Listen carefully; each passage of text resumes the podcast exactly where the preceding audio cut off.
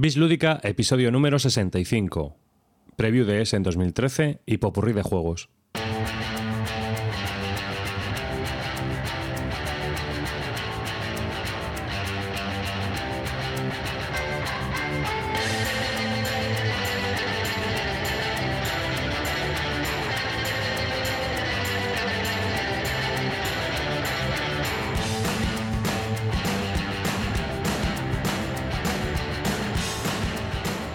Estamos publicando.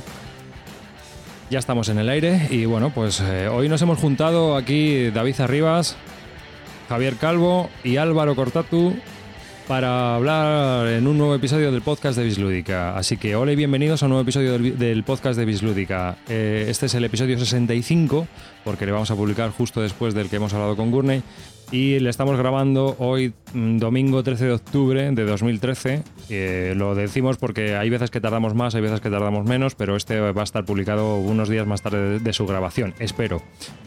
Muy buenas noches, porque estamos grabando por la noche y estamos emitiendo en directo. ¿Qué tal, chicos? Buenas, buenas, ¿qué tal? ¿Cómo estamos? Deseosos estamos ya de, de grabar, deseosos. ¿Tienes ganas? Muchas, muchas. Lo estoy, vamos, quiero petarlo. Pues, ¿qué tal el veranito lúdico? Porque eh, no hemos grabado nosotros juntos desde antes del verano y bueno, pues ya tocaba grabar, así que hemos empezado. Nos faltan miembros porque están en el Festival de Córdoba, que también se está celebrando durante este fin de semana y es más, alguno pues pensaba grabar, pero resulta que pues ha llegado un poco tarde, ¿no? Así que vamos a ello. Vamos a publicar también el enlace eh, en Twitter para que la gente que quiera pues lo pueda ver. Chimpún. Y ahí está. Bueno, pues nada. Sin más, pues vamos a comenzar lo que sería este episodio número 64 en el cual pues vamos a hablar de los modernos nuevos juegos de mesa. Os recordamos que podéis dejarnos un comentario en nuestra página web en bisludica.com que también si tenéis alguna consulta la podéis realizar a través de nuestro foro en bisludica.com barra foro y que estaríamos encantados pues de que nos dejarais ese comentario o hicierais vuestras consultas a través de ese nuestro foro. Por lo demás, también tenemos una cuenta de Twitter, arroba bislúdica, si queréis seguirnos o comentarnos algo por allí, pues eh, también estamos en Twitter. Aparte de eso, nosotros tenemos cuentas personales eh, que yo creo que las publicaremos en el post si queréis, por si alguien más nos quiere seguir, si os, si os parece, chicos. ¿Estáis de acuerdo? Estamos Sí, sí. de acuerdo. Y bueno, pues nada, eh, antes de comenzar así un poco a hablar de, de lo que está cociéndose actualmente en, en nuestras cabezas, que supongo que es, es en 2013, ¿verdad? Las novedades y todo esto. Tampoco tanto. Un poquillo, ¿no? Qué pesado ha estado esta semana, madre mía. Es que este año estoy emocionado, tío. Este año, no sé, he visto la luz. Este año, No sé. este año se está emocionado. El año pasado no estuviste muy emocionado, me parece. No. pero no. el anterior sí.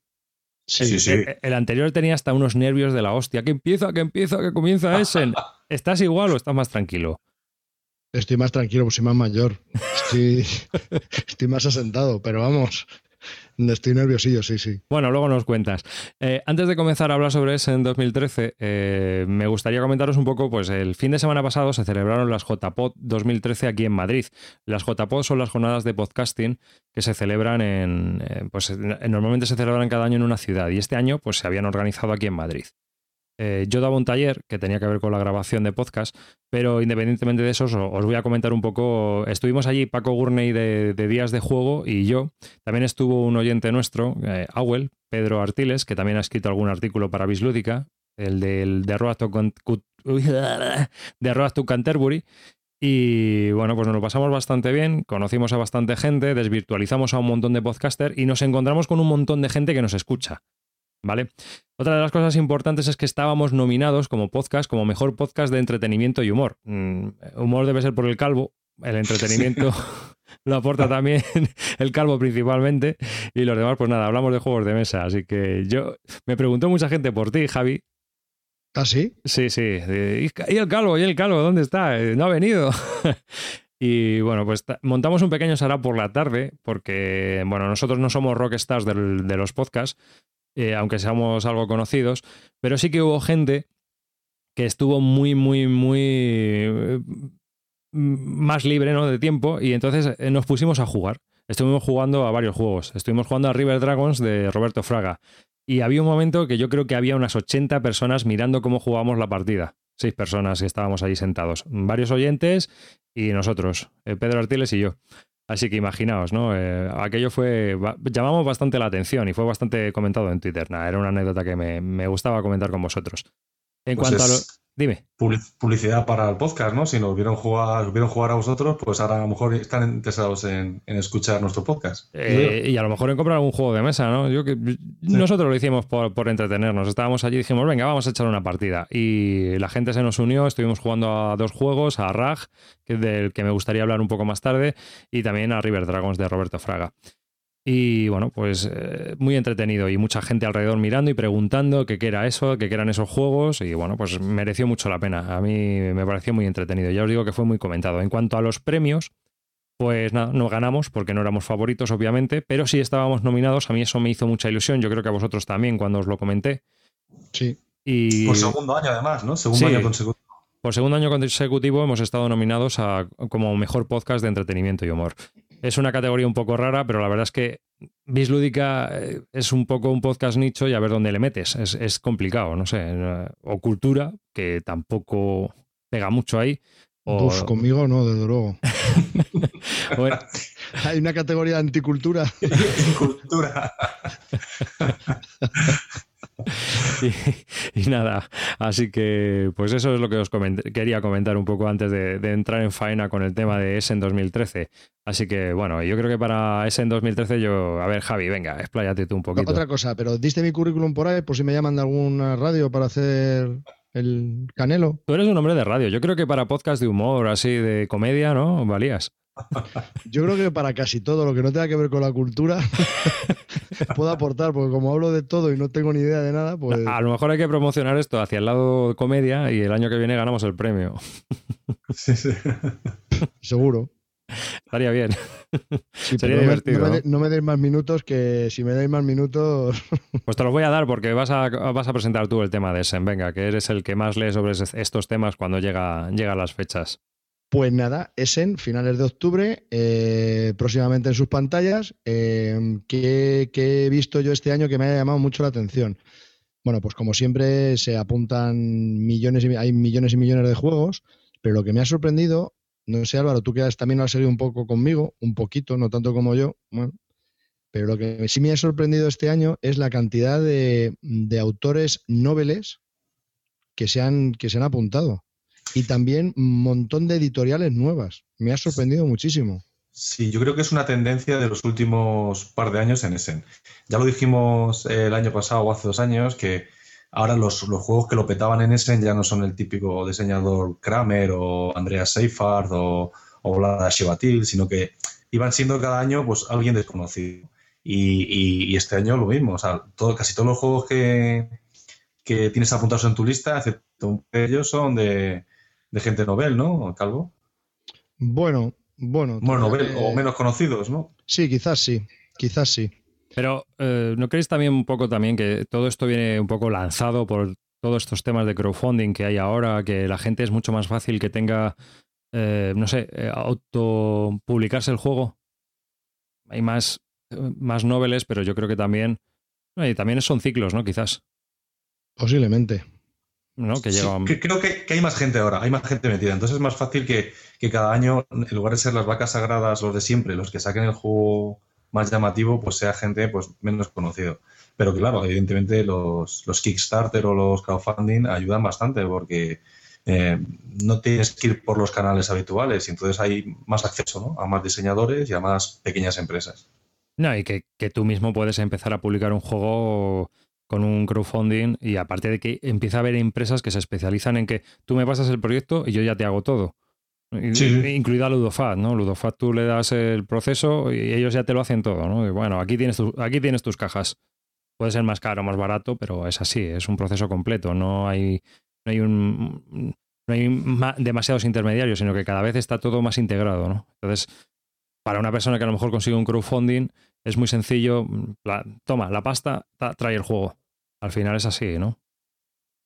Con, todo, con todos los problemas que pueda haber, ¿vale? Yo lo he dicho así muy básicamente, pero y me he quitado todo el trabajo de diseño, etcétera, etcétera, pero que, que, realmente antes a lo mejor pues tenías que empezar a buscar, a ver quién me hace el tablero, a ver ahora quién me hace las cartas, a ver ahora de dónde consigo los componentes y bueno, pues si quieres ahorrarte dinero, sí, pero a lo mejor hay gente que, que lo tiene ya todo más o menos trabajado o ya sabe por dónde va y cada vez más y cada vez hay más foros y cada vez hay más información y yo creo que cada vez es más fácil poco a poco, ¿no? Incluida pues, aquí, por ejemplo, dime. No, que, que este mundo que sigue siendo pequeño, pero cada vez hay más acceso a muchas más cosas, veo. Sí, sí, sí. En relación a lo que estabas tú diciendo, ¿no? Que, que, que, hay muchas más empresas que te permiten hacer muchas más cosas, incluso eh, editar un juego. Sí. Entonces, ¿no, no, no puede ser que haya una pequeña burbuja de, en esta parte de los juegos para que el mercado no da para tanto para tantos diseñadores nuevos y tantos juegos nuevos que se lanzan y estamos viviendo una especie de burbuja en el mundo de los juegos de mesa? Eso ya lo hemos comentado anteriormente y, y la verdad que no me acuerdo a qué respuesta llegamos, pero yo creo que no.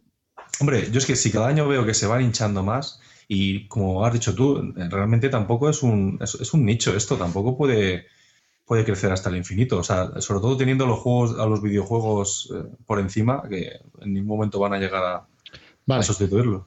Vale, pero el tema es, hace 15 años, supongo que habría lo mismo. Habría ya juegos con sus mecánicas y tal. Entonces iban saliendo nuevos juegos y la gente, pues supongo que estaría tan aburrida como nosotros de que hubiese nuevos juegos iguales de mecánicas a lo que ya tenían.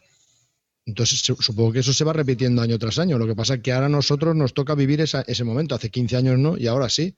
Ahora tenemos una colección extensa en la que, claro, cada vez que queramos incorporar algún juego nuevo, tendrá que ser distinto a lo que ya tenemos.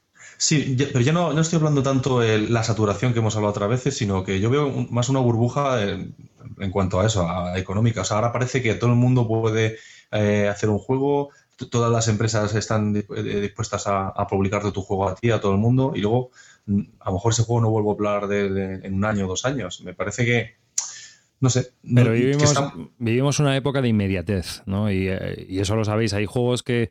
Eh, yo el otro día estaba revisando juegos en general y es verdad, ¿no? La han petado y la petaron el año en el que salieron y ya no se habla más de ellos, ¿no? Y poco más, sí. Pero eso, eso yo creo que ha pasado siempre. Lo que pasa es que, bueno, luego quedan los grandes clásicos, ¿no? Te pasa, pero eso te pasa en la literatura, en los videojuegos y en todos los sitios. Yo creo que es algo muy normal en esta sociedad de consumo brutal que tenemos. Entonces, eh, a mí me parece que, que, obviamente, por ejemplo, un juego como Endeavor, ¿Os acordáis que salió? Se habló mucho de él. Es un juego que en cierta manera lo petó. ¿Y quién habla ahora de Endeavor? Está aquí. Sí, sí, sí, pero, pero yo, por ejemplo, el otro día. claro, pero el otro día yo lo miré, lo miré en, internet y tal, porque estaba mirando el rollo este de la evolución de algunos juegos y me dio por mirar ese, uno de ellos, ¿no? Y entonces tú mirabas eh, el juego, cuánta gente lo había jugado y tal, y claro, ves cómo va cayendo poco a poco las partidas que van jugando. Y en cambio otros no, otros se mantienen o incluso van subiendo, ¿no? Y es alucinante, incluso juegos que, que puedan tener 30 años. Pero en este caso, tú ves que es un juego que salió, lo petó en su momento, la gente le tiene puntuado un 8, un 8 y medio, un, un 8 y tal, pero no se juega. El, mes pasado se jugó en toda la BGG 49 partidas. Que no es nada. Y es un juego que estamos hablando que tiene una puntuación media dentro de mis Get Buddies bastante alta. Entonces, yo voy al rollo este de que mucha gente saca el juego y las editoriales también, pero sabes que eso es inmediato. Muchos de ellos van a nacer y van a morir. Y ya está, van a morir en una estantería, se van a jugar 20, 15, 30, 80 veces, o 4 o 2, si eres jugador empedernido como nosotros, y, luego otra cosa, mariposa. Un, un, tema, yo quería preguntarte Álvaro, si tú, creo que esto lo has visto tú con, con Carte, pero no estoy muy seguro. ¿Cómo es el tema este del vintage? ¿Cuántas copias hicieron? ¿Hacia dónde lo querían promocionar? ¿La de la tirada que hicieron? ¿Lo que han vendido? Sí, no, es el vintage? Es que eso creo que lo sabes tú, ¿no? Sí, nos lo contó Carte, sí, porque había sido un poco colaboración de, no sé si era una institución portuguesa o algo así, que les había dado eh, dinero para hacer las copias y nos pareció brutal el número de copias que, se habían que se habían producido, pero no, los datos lo sabe, lo, tiene más claro Carte. Sí, pero bueno, eso, pero la, idea era esa, ¿no? Que habían hecho una superproducción de ese juego, que el juego no vale absolutamente nada y ha vendido chorro mil copias. Sí, sobre todo me imagino que en Portugal. Es que, bueno, y aquí un poco más, pero no, no creo que haya ido mucho más allá. No lo sé. Tampoco lo he visto en los foros, he hablado mucho de él. O sea, no creo que se haya vendido en Estados Unidos mucho ni en Alemania mucho. Entonces no sé qué hicieron con esa mega tirada. pero si está promocionado dentro de Portugal y bla, bla, bla. Sí, sí, en Portugal sobre lo que hayan vendido, pues imagínate. Para, para, la saca. Yo también veo aquí que es algo de las editoriales les interesa, o sea, no les interesa vender un juego que sea la caña y que se siga hablando de él durante cinco años, aunque tú puedas seguir vendiendo juegos, te interesa olvidarte de ese juego que ya lo has vendido, ya lo has petado este año y quiero vender otro juego nuevo. ¿Para qué, para qué me interesa a mí? Yo quiero que te olvides del juego anterior, porque no me va a dar dinero que tú tengas ese juego, a no ser que vayas por el camino de las expansiones, que es otra forma de, conseguir sacar dinero del mismo juego. Entonces, a ellos también les interesa que, que saca el juego y que te olvides de ellos de un año para otro. Claro. yo lo que creo que lo que está claro, por lo menos en mi opinión, es que tienes que ir a Essen. Y volviendo al tema de Essen, tienes que ir a Essen. Aunque lleves dos o tres juegos, pero Queen tiene que ir a Essen. Todas las grandes tienen que ir a Essen con varios juegos nuevos. O es lo mismo que tú estás diciendo. Para petarlo. Sí, sí, no, no. Y que sea el juego del año. entre comillas, quiero decir el juego del año, no que sea nominado a juego del año, sino juego que se venda ese año. El año que viene ya, pues nos olvidamos de ese juego. Pero en ese año es el juego de venta y ya está. Por, eso, por eso te estaba diciendo que creo que es una especie de burbuja que están intentando vendernos 40 juegos a cada juego en cada año y hay un momento, como está creciendo la afición, pues ahora se está vendiendo muchos juegos, pero hay un momento que digas, pues, hasta que, hasta, siempre, o sea, van a conseguirlo siempre o hay un momento que se sature tanta gente como nos ha pasado a nosotros y, entonces este, este, mercado ya no funciona así. No puedes vender 200, eh, bueno, no sé cuántos juegos se presentan, no, 100.000 cada año, pues no puedes. Pero, pero esto se va reciclando. Tú ahora te agobias, pero hay otra gente que está empezando y está flipada, tiene solo 20 juegos en su colección, va conociendo juegos nuevos y se va comprando los nuevos.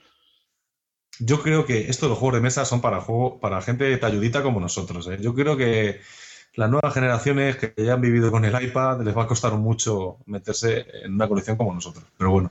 Eso es otro tema de discusión. Que eso, es, otra historia, sí. Eso, es para hablarlo otro día, no, para hablarlo No, pero que me parece muy interesante que sí es cierto que puede ser que, las nuevas tecnologías estén reemplazando al, juego de mesa.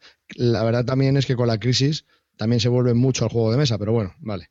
Bueno, pero vamos a seguir con ese, que no vamos, los cerros de Ubeda. Punto de aparte, sí, ya estamos. nosotros a lo nuestro, a nuestros cerros. lo que nos mola, vamos. Al festival, de juegos de, al festival de Juegos de Mesa de Úbeda, venga. que otra cosa que me ha sorprendido de, ese en 2013 es la cantidad de, compañías y juegos japoneses. Que sí es mm. cierto que el año pasado ya fueron, pero es que este año hay una cantidad de juegos brutales y muchos interesantes. Sí, sí, sí, sí, están petando. todos los años siempre hay una, alguna historia, ¿no? Que dices, ah, mira, este es el año de. Este parece que va a ser el año de los juegos japoneses. ¿no? Ha habido años de vikingos, años de piratas, años de no sé qué, años de juegos japoneses. Vikingos también hay, ¿eh? También, también. Pero Hace unos años fue de los vinos. Este, sí, también, ¿ves? Eh, este año parece que se van a presentar, pues no sé, chorrocientos. Ves la. Hay una get list famosa que en este caso lo hace Wargame News eh, de la propia BGG. Y ahí se van añadiendo todas las novedades, todo lo que se va presentando en los stands por editoriales, en orden alfabético. Y ahí puedes ver todo lo que se va a presentar importante o interesante para los jugones. No todo en general, porque por ejemplo ya sabemos que ABA, la empresa esta de editorial infantil, presenta más referencias ella sola que todas las demás juntas. ¿no? Waterloo. Total. ¿Ha dicho Ava? La eh, es sueca, ¿no? Joder, qué pena, de verdad. Las 10.42 y estamos así. Cuando sean las 12 y media no me lo quiero ni imaginar. Mira qué mini de Ginebra. Mira. Como este. Me falta el hielo. El caso es que, lo que estaba comentando sobre ABA y Waterloo es que, nosotros, pues nada, en esa get list se centran todos los juegos así que, a nosotros nos interesan. Eh, aparte de eso, yo creo que eh, ahí pues tienen, es donde nosotros tiramos de esa información pues para saber lo que se va a presentar y qué vamos a echar un ojo o no. ¿Mm? Sí, yo, yo lo hago en, en, varias partes, ¿no? Primero es, eh, veo la lista de todos los juegos, me la veo millones y millones de veces, voy entrando en los juegos que por tema me van interesando, por duración, por editoriales, por autor, hago una preselección, luego de esa preselección, eh, la gente de la BGG que va a Essen y hace un reportaje brutal sobre ellos, se pone a jugar con los autores o a que lo expliquen en 10 minutos el juego, entonces me conecto a esas eh, charlas en directo, para ver un poco los componentes, cómo es el juego, qué pinta tiene, cómo, cómo se juega un poquito. Y luego ya a posteriori, pues en una tercera fase, digamos, que es eh, cómo ha sentado esos juegos en el mercado, ¿no? Si, si tienen buenas repercusiones, buenas em, notas, y la gente está contenta con los juegos, eh, empezar a opiniones, ¿no? De la gente que ya lo haya probado, especialmente de mis Geek Buddies o de mis amiguitos de la BGG, pues ver que si lo han probado antes que yo, pues ver que, y, ya con eso, pues me voy haciendo una idea bastante clara ya de lo que quiero, que luego la cago, como siempre, pero bueno, mm, digamos que ese es mi proceso de selección. Sí, bueno, es un poco similar al que hacemos nosotros todos, ¿no? El tema de los Game Buddies, eh, yo lo voy a explicar un poco para quien no lo sepa. En la BGG tú te puedes hacer colega de la gente. Eh, no tiene por qué ser mutuo ni recíproco. Es más, tú puedes seguir a mucha gente y esa gente no te sigue ni te conoce para nada. En realidad es una herramienta. Es una herramienta que nosotros usamos como herramienta de recomendación. Yo me voy haciendo amigos de gente, bueno, les asigno como colegas a gente que sé que tiene un buen criterio o un criterio similar al mío y entonces, cuando yo eh, entro en la página de un juego, hay en la parte de abajo hay una parte que es de estadísticas. En esa parte de estadísticas hay un enlace que es analice. Y si pinchamos en analice, lo que hace es que nos saca las puntuaciones y comentarios de la gente de colega nuestra. Si yo, por ejemplo, estoy siguiendo a Javi y Álvaro y pregunto, pues voy a preguntar por el Endeavor, ¿no? Que hemos estado comentando antes, a ver qué opinan ellos dos. Javi no lo ha jugado, y, pero Álvaro sí, y tiene una puntuación, no tiene comentario, ¿no? Pero igual que tengo a ellos dos, pues tengo a más gente. Y entonces, cuando pincho en ese, famoso enlace, me sale pues la visión general que tiene todo, toda la gente a la que yo sigo en la BGG y que es muy útil a la hora de, de ver o seguir o ver si un juego te interesa o puede ser interesante para tu colección. ¿No? Es correcto. ¿Lo he explicado bien?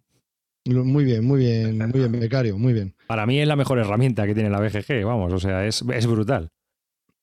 Sí, bueno, yo lo, utilizo, yo lo utilizo, pero más que para ver vuestras puntuaciones o vuestros comentarios, que más o menos ya lo sé, cuando hablo con vosotros, es por otra gente, que por ejemplo, Laurence, por ejemplo, que creo que le seguís vosotros también, de, que es un fanático de los 18XX y tal, para saber, porque sé de, de qué pie coge a cada uno. Entonces, sé que este juego, si no le gusta a él este tipo de juego tal, pues no, le no me va a gustar a mí. Pero en otro tipo de juegos a lo mejor me da lo mismo lo que opine este o opina el otro. Pero sobre todo lo utilizo para gente un poquito más que hace reviews y que son un poquito más famosos en la BGG, más que por, vuestros comentarios, que, que prefiero más de primera mano. Hombre, yo era un ejemplo. Sí, de gente más culta, ¿no? Claro. Sí. ¿Me ha pasado algo últimamente con la cultura? Sí, no sé, está, obsesionado el tío. Que no la levantas, no levantas cultura. hoy, me ha pasado con los cazadores, pero bueno, es otra historia. Qué pena. Javi va con la bici de montaña y ya empezó la temporada de caza, lo que quiere decir que la bici de montaña se va a convertir en bici de carretera durante un par de meses. Me la he jugado hoy, me la he jugado varias veces. Una pena. Una pena. No ayuda, no ayuda nada que vayas disfrazado de conejo. Tiro al pichón, ¿no? hoy ha sido tiro al pichón. Me voy a tener que poner el traje de Teletubby. Ha sido un tordo. Para montar en bici, para que se vea bien que no soy un conejo. Qué bueno. Una pena. Eh, ¿y, qué juegos? Vamos a ello, venga. Efectivamente, vamos, a, a, entrar en materia ya, entrar en materia. Bueno, para mí uno de las eh, de los grandes juegos que yo quiero, espero, esperaba en Essen es el Nations, eh, es el segundo juego creo que edita la editorial finlandesa Lautipelit, me parece que se llama, si lo digo bien, y si se me carga la página. Lautapelit. Lautapelit. Sí, se pronuncia así. Los es de cuatro, de cuatro autores nórdicos y lo vamos a dejar así. ¿eh? Y me vais a creer todos. Eh, otros cuatro artistas que han diseñado las cartas, tablero, bla, bla, bla, y me vais a creer que sí son noruegos o de por ahí. Es de uno a cinco jugadores, 120 eh, minutos de duración, y me llama este, este juego mucho la atención porque me recuerda muchísimo al Through the Ages, al famoso Through the Ages. Tiene una pinta muy, muy parecida. Eh, tenemos un tablero individual en el que, bueno, hay un tablero central en el que se van a poner una serie de, cartas, pues lo de siempre, ¿no? Eh, maravillas, edificios, ayudantes, colonias.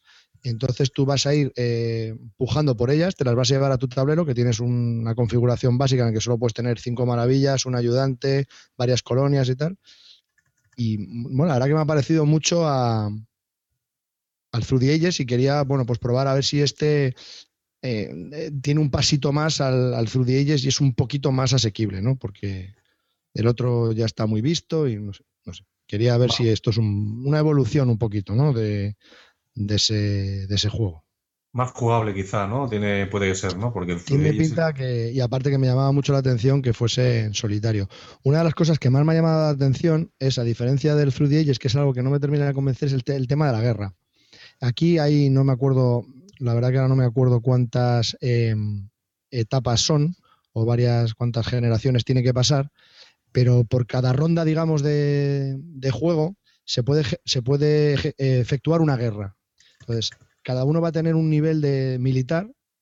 Entonces, si por ejemplo, si yo cojo la carta de guerra y declaro una guerra que es contra todos, y yo tengo un nivel, un nivel de unos ejércitos de nivel 5, todo aquel que al final de la ronda no haya llegado a nivel 5 se come el evento de la guerra. Entonces, el que esté en 2 o en 3 ya sabe lo que tiene que hacer. Uno, no dejar a uno que se vaya a 5 y dos, si estás en cuatro, ese turno te tienes que poner a hacer lo que sea para incrementar tu fuerza militar. Me ha parecido una idea curiosa. A, mí lo que me preocupa es que viendo las fotos me parece que puede ser bastante abstracto, ¿no? el tema un poco...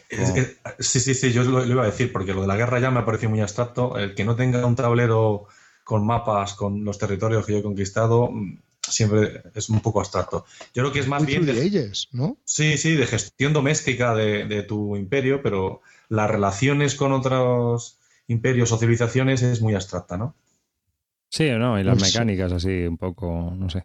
Estoy viendo las cuatro fotos que hay, me parecía, mm. digo, que puede tener, y a lo mejor es más seco que un palo, es a lo que voy yo, y no es narrativo, ¿no? Siempre un juego de civilizaciones lo que mola es que estés viviendo tu civilización, si al final es mover ficha para acá, mover ficha para allá, pues no. Through the sí es narrativo en ese aspecto. Vale, Nations, otra cosa que me, que me llamó la atención de esto, aparte por el tema, es que empezaron a colgar los autores un diario de lo que iban haciendo y por qué. Entonces, pues iban explicando eh, mm, qué lo que querían emular con cada parte del juego, ¿no? Entonces iban haciendo ejemplos de otros juegos que ya existían, eh, como el Through the Ages, de mecánicas que les habían gustado y que las querían implementar en este juego. Entonces está muy bien explicado y se puede seguir todo en, BGG y me llamó muchísimo la atención. Y lo, razonan muy bien y lo comentan muy bien y no sé, parece como que, se lo han pensado mucho. Me ha, gustado. Este es uno de los que más expectativas tenía. Y bueno, a ver, a ver qué tal. A ver qué tal sale. ¿Qué más? Eh, el segundo que tenías muchas ganas es, eh, cómo no, eh, Russian Railroads de nuestro de nuestro, nuestro, amigo Ole. De nuestro, ídolo. ¿Cómo lo cuadra, todo, eh, Ole? Es que, es que es tremendo este Qué grande es. qué grande es, qué grande. Grande siempre. va a ser publicado por Hansing Gluck en alemán y Z-Man en, en, inglés, ¿no? aparte de la edición en holandés y de en francés. Es un juego de, trabajación de colocadores, de trenes, como no podía ser de otra manera, de 120 minutos de duración. Y bueno, pues, ¿por qué me llama este tema la atención? O sea, este juego la atención. Primero, porque es de trenes y porque es de Oley, ¿no? Que es, él quería hacer un Eurogame, ya, no ya me lo comentó a mí por mail, tengo una relación estrecha con, con Oley, como no podía ser de otra manera, eh, y me comentó que quería hacer un, un, juego distinto, que lo quería sacar para ese en 2013, esto se lo comenté, se lo pregunté en 2012, porque le dije que quería ser probador de alguno de sus juegos. Y me dijo que tenía un grupo muy reducido de ello y que intentaba sacar algo para una editorial grande y que iba a ser un, Eurogame, ¿no? primero, estaría bien explicar quién es Ole y por qué le conocemos. Aparte de hacer el Posidón, que posiblemente mucha gente lo conocerá por él, es uno de nuestros nuestro autor favorito de juegos de 18XX, ¿no? Tenemos varios de ellos, tenemos entre todos tenemos toda la colección de juegos suyos, o sea que y, ahora está metiéndose un poquito en el mundo de Eurogame, a ver, a ver cómo, cómo, le funciona, ¿no? Nadie que dar esta explicación porque todo el mundo sabe quién es Sole. por, favor, es como si digo quién es, quién es Cristóbal Colón. En realidad. pero gracias por dar ese aporte de cultura general. Yo había leído, yo había leído, por dar una nota, que Oley eh, había, en realidad, estaba haciendo un, un 18XX de Rusia, ¿vale? y empezó a hacerlo y le dio por empezar a simplificar. Empezó a simplificarlo, empezó a simplificarlo, empezó a simplificarlo para, para quitar cosas y acortar la duración del juego y le quedó un Russian Railways. ¿Y qué ocurre? Que aparte de eso, se lo entregó al de Hansing Club y está desarrollado por Brunhofer. Así que la mano de Brunhofer es otra, para mí, la tercera mm, razón por la cual este juego ha entrado un poco en, mi lista, ¿no? Y es que está desarrollado por el, el mandamás de Hansis Gluck, que es el diseñador, como mucha gente conocerá, de San Petersburgo, de Stone Age, de Panteón. Mm, entonces, grandes. Sí, es una persona que lleva en el oficio toda la vida, sabe desarrollar y bueno, pues habrá caos, habrá algo de azar, porque este hombre siempre mete algo de eso, pero, pero tiene muy buena pinta, aparte de que esté diseñado por Oley, que esté desarrollado por, por Brunhofer. Y para mí, pues ya llama bastante la atención, ¿no? ¿Qué más cositas podemos decir de Russian Railroads? Bueno, pues según comentarios que yo he oído, parece ser que es uno de los juegos más duros que Hansing Gluck eh, haya nunca editado. Hansing Gluck es una editorial que se caracteriza por tener juegos muy familiares, muy sencillitos. Bueno, a ver, que también tiene, una línea dura, ¿eh? tiene una dura un poco dura, sí, sí. creo que sí. ¿eh? sí, sí, yo, creo que junto a Lea, eh, para el Eurogamer duro, o sea, el Eurogamer duro, quitando estos, estos últimos juegos que han empezado a salir, que ya son brutales, en plan vinos y demás, eh, pero siempre han sido conocidos como que son Eurogames para jugadores, no, no son familiares. de hecho, si estuviese Clint Barton aquí, te retaba en duelo con una katana bajo un puente porque, vamos, ama a Hansing Gluck y todos los juegos que edita. Pero no está aquí o estará en tránsito al Albacete oh, desde... Ha perdido. Oh. que se joda. Entonces, este juego es, eh, estamos hablando de Russian Railroads, eh, de Helmut Tolle y de Leonard Loni Orgler, que es el otro coautor del juego, que ellos dos en pareja han hecho uno de los mejores juegos de 18xx que hay. Y bueno, este, este, es un juego de trenes, de, de, trabajación de colocadores, y entonces he visto un vídeo en alemán de cómo se desarrolla el juego. Otra cosa que no están todavía son publicadas las reglas, o sea que realmente no sé muy bien de qué va, pero por ver la, la mecánica del juego y cómo va, me ha parecido tan simple como colocación de trabajadores. O sea, es que no hay más. Es, para mí ha sido como un poquito de decepción porque no he visto nada extraño. Tampoco se puede apreciar mucho de un vídeo y encima en alemán, pero no sé, no me ha terminado ahí de cautivar. Cada uno tiene un tablero en el que tienes que ir avanzando en varias, eh, en varias líneas de ferrocarril en varios tracks, sí, que te van a dar más puntos y a medida que vas habilitando más espacios te van dando más acciones para poder hacer también en un tablero central. No sé, supongo que tiene que tener su gracia, pero... El, tema está en que al final no deje de ser un Eurogame de colocación de trabajadores, eh, pues eso. Eh, más de lo mismo. Más de lo mismo. ¿sabes? Me ha parecido. Lo mismo. Hemos habilitado, espera, antes de que seguíamos, hemos habilitado una cosa nueva en lo que hay en los Hangouts, porque este podcast lo estamos emitiendo en directo, que es solo de las preguntas y respuestas. Entonces, resulta que te puedes meter y hacernos preguntas. Así que, bueno, pues invito, si hay alguien que nos está viendo y nos quiere hacer alguna pregunta, porque por ejemplo tenemos a Eduardo Moretti, que es un oyente, y, nos ha saludado, ¿no? Por ahí. Pero bueno, si tenéis alguna pregunta que hacernos y tal, pues estaríamos encantados, ya que estamos, ¿no? ¿Qué os parece? La interactividad llega a Bis Lúdica, ¿no? nuestra, nuestra asistenta Monique estará encantada de, em, leer vuestras eh, preguntas y nosotros eh, eh, estaremos encantados de responderlas, queridos amigos. Me voy preparando la voz de Monique porque ya sé que la voy a tener que leer con voz de pava. Bien. Te ha tocado a ti. ya, sí, como siempre. Yo me llevo los tangas guarros y me llevo también la voz de Monique, es lo que tiene.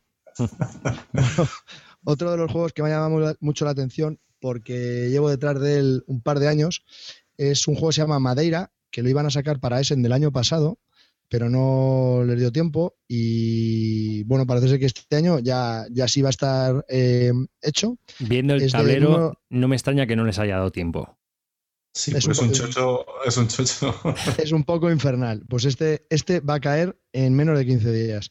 Eh, es de Nuno Sentiero y Paulo Soledade, que bueno, dentro de, la escena de juegos en Portugal, pues son bastante conocidos, han ayudado mucho a otros autores y bueno, yo creo que creo que es la primera vez que se dedican estos dos a hacer eh, un juego. Creo que uno de ellos, ahora mismo no recuerdo cuál, es un gran jugador de 18xx también. Nuno, Nuno Senteiro, sí, seguro. Nuno Senteiro, ¿verdad? Vale. Y, creo que es eh, amigo de Martin Wallace, además. Hay que es amigo de Martin Wallace y se ha ido a su casa en Nueva Zelanda y todo esto, tío. A ver, macho, por favor. Allí con los hobbits. Madre mía. Eh, de la editorial What's Your Game. eh, de 2 a 4 jugadores, 120 minutos de duración. Yo es que todos los que hablo siempre son de más de 120 minutos de duración. Es de construcción, eh, de, civilización, de dados, de economía. Bueno, tiene un poco de, todo. Hay que tirar dados, poner, poner trabajadores. Bueno, eh, me he leído las reglas, me mola que te cagas. Mm, hay un montón de cosas. Recuerda mucho a priori al Viños. Que yo el Viños no me gusta. Pero parece que todo tiene coherencia, de verdad, que todo lo que haces tiene un sentido y no tienes que ir a cada sitio de que en forma deslavazada. Todo es muy orgánico, tiene muy buena pinta. Me he leído las reglas tres veces porque no daba crédito que yo, yo pensé que era como un, como un viños, pero no, la verdad es que al final y tiene muchas mecánicas muy bien implementadas y muy bien muy bien hiladas. Yo creo que yo creo que puede estar bien, ¿eh? muy muy bien. No, no, no vamos a emocionarnos como la última eso te iba a decir, vamos a no a que la cague, pero yo estoy, yo, eh, para mí, estoy bastante emocionado con, este juego. Va a salir muy baratito. ¿Baratito cuánto es? Porque últimamente ya la cosa se nos va. No llega a 40. Bueno, está bien. Una cosa, Carlos, eh, eh, ¿qué, has visto en este juego así original, de mecánica original, que, que, por ejemplo no has visto en el Russian Rebel? ¿O no hay nada original? Es todo muy clásico. Sí, a ver, es que es, que es, un poco complicado, pero me he tenido que leer las reglas tres veces porque realmente no llegaba a entender. Eh, a ver, espera, para que lo oigan los oyentes que sepan que te leen las reglas de todos los juegos que salen en ese, en todo lo que puedes. O sea que, Joder, tío, que van a pensar que soy un friki. Si no te acuerdas, no pasa nada, ¿vale? No, no, sí, sí me acuerdo perfectamente, pero que es difícil de explicar. O sea, es decir, hay, un, hay, una parte, hay una parte que son los dados, ¿no? Eh, si jugamos cuatro jugadores, vamos a tirar por cada, digamos, personaje tres dados. Hay cuatro personajes para que cada uno coja esos tres dados. Los dados tienen, son de seis caras y tienen dos unos, dos doses y dos treses. Y esos dados se van a colocar por cada personaje en un tablero. Y cada jugador, dependiendo de un orden de juego, va a coger esos tres dados. Esos tres dados te van a dar la opción de hacer las acciones del tablero, pero dependiendo. Es decir, si yo quiero utilizar el dado de uno en la región 3, tendría que pagar dos monedas porque no estoy utilizando el dado de tres. El dado de ¿Vale? Eso para empezar. Eso es una cuestión. Entonces me ha parecido bastante curioso el hecho de que tú selecciones unos dados para que, y luego dependiendo de todos los dados, de las acciones que tú hayas hecho, esos dados se vuelven a tirar luego, ¿vale? Y la acción la puedes hacer a un coste de 10 menos lo que haya salido en los dados. Esto contado así es muy. Suena muy, abstracto, ¿no? Sí, es muy abstracto, pero por eso te he dicho que es que es muy complicado porque el tema está muy bien implementado. O a mí me ha parecido que está muy bien implementado. Ahora no recuerdo exactamente qué es lo que quería decir cada uno y tal y cual, simplemente que uno está cogiendo la influencia de, un, de una familia, de una. Eh, estás cogiendo la influencia de algo para ir a una región de distinta que no tiene tanta influencia esa familia. No, no, no, para, ir a una, a una, región, para tener influencia en esa región y hacer las acciones en esa región. Pues cultivar, pues coger madera, que te van, la vas a necesitar para hacer barcos, que los barcos te van a permitir eh, hacer eh, expediciones, eh, conquistar colonias. Pues bueno, pero por eso te digo que no es como el Viños, sino que todo tiene su, su razón. Primero tira los dados, selecciona los dados que te van a permitir hacer acciones en regiones para coger madera y productos para poder hacer. Es una mezcla, es muy parecido al Viños en lo que el tablero parece que tiene muchas cosas así perdidas, pero luego es, orgánico como, como el Vasco de Gama. Entonces, lo del Troya es, es, parecido al Troya lo de los dados, lo de los lo que tiras y que. No, no. No. Bueno, sigamos a otro juego, venga.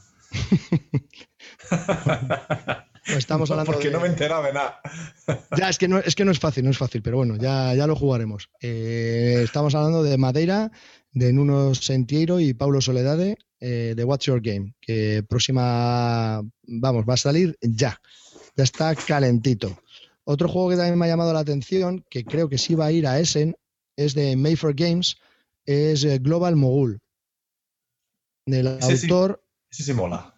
A mí no me suena de nada.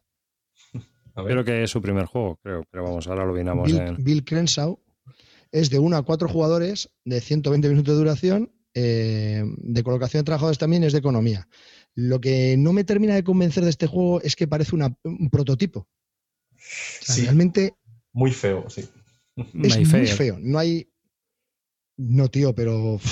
Pero, hombre, los diseños de pagar, pagar 40 euros por este juego es como, pero tío, me están vendiendo un proto. No te podías haber hecho. Hay millones de cartas, en vez de estar puestas esas cartas en un tablero para que estén más ordenadas, están puestas encima de la mesa. Mm. hay tableros, sí. Este hizo un juego para GMT, macho, Manifest Destiny. Ah, es verdad, sí, sí, lo vi el otro día, ¿verdad? Bill ¿no? Mm, es su segundo juego como diseñador. Pero fíjate, parece que es un folio donde ponen las cartas y donde ponen. Es que no, parece. Claro. Es, bastante feillo, la verdad, el diseño. Sí, es muy feo, es muy y hay Mucho texto. Pero leyendo las reglas, ¿que tiene texto el qué? Tiene bastante texto, las cartas y todo eso. No, las cartas no. no, pero porque son países. Hay tú inviertes en países eh, en ah. vías de desarrollo y en países desarrollados, eh, inviertes en esos países que el que más haya invertido en esos países le va a dar unos puntos de victoria.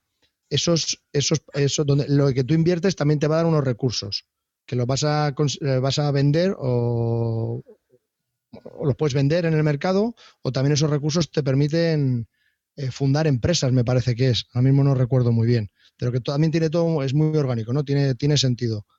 Eh, luego también, dependiendo de la región donde hayas invertido, en los países, al final de la partida te van a dar por eh, más puntos de victoria si tienes más influencia en una región que en otra. Luego hay un mercado central donde puedes comprar y vender. No sé, es el típico juego este de economía que... No sé, el típico juego de economía, donde tú haces tus acciones y tienes que ganar dinero. A mí me ha llamado la atención porque tiene parte de esto de conseguir contratos o conseguir fundar empresas de cierto tipo. Eh, no sé, me ha parecido interesante. Esas empresas que tú, que tú fundas te dan unos beneficios. ¿no? que te permiten, pues a lo mejor a la hora de hacer un intercambio de un producto, pues en vez de hacer uno a uno, que sea uno a dos, ¿no? Hay distintas eh, opciones, eso es lo que te da las empresas, ¿no? En las que tú hayas invertido y las tienes que ir construyendo. Lo que pasa es que es todo por carta, ¿no? Todo por carta y a lo mejor a la hora de jugarlo va a ser un poco infierno, ¿no? a lo mejor no va a ser tan claro. Lo bueno es que como solo es para hasta cuatro jugadores, no sé, me ha llamado, me ha llamado Mogul de Mayfair en la lista de radar. ¿Alguna cosa más? Yo creo que tienes otros dos, ¿no? Ahí vigilando. Sí, hay um, otros dos. Em, eh, primero voy a hablaros de Legacy, que es uno que, no sé, me ha parecido. Este me ha gustado mucho por originalidad el Legacy de Testament of Duke de Crécy es un juego de Portal Games. Espera que polacos. la página. Los, los polacos. Eh, el, diseñador es eh, Mikiel Justin Elliot Hendricks, que este sí que no sé quién es. Es de 1 a 4 jugadores de 60 minutos o 60, no son 120. Mm, es un juego de cartas eh, de, sets, de, control de cartas, de gestión de cartas en la mano, de, colocación de trabajadores también tiene parte. Entonces, ¿qué es lo que, lo que me choca de este juego? Es que tienes que ir haciendo eh, un árbol genealógico. Entonces, empiezas la partida o con un señor o con una señora y se te reparten unos objetivos. Entonces, el objetivo es que dentro de tu árbol genealógico, al final de la partida, por ejemplo, eh, tengas a tres americanos o sea, tres personas de Estados Unidos o, no sabría decirte, o dos duques. Entonces tienes que ir, primero te tienes que casar con alguien, tienes que tener descendencia, esa descendencia se va a ir casando, va haciendo más generaciones y es un árbol genealógico, ¿no? Lo que viene siendo en, cuatro generaciones.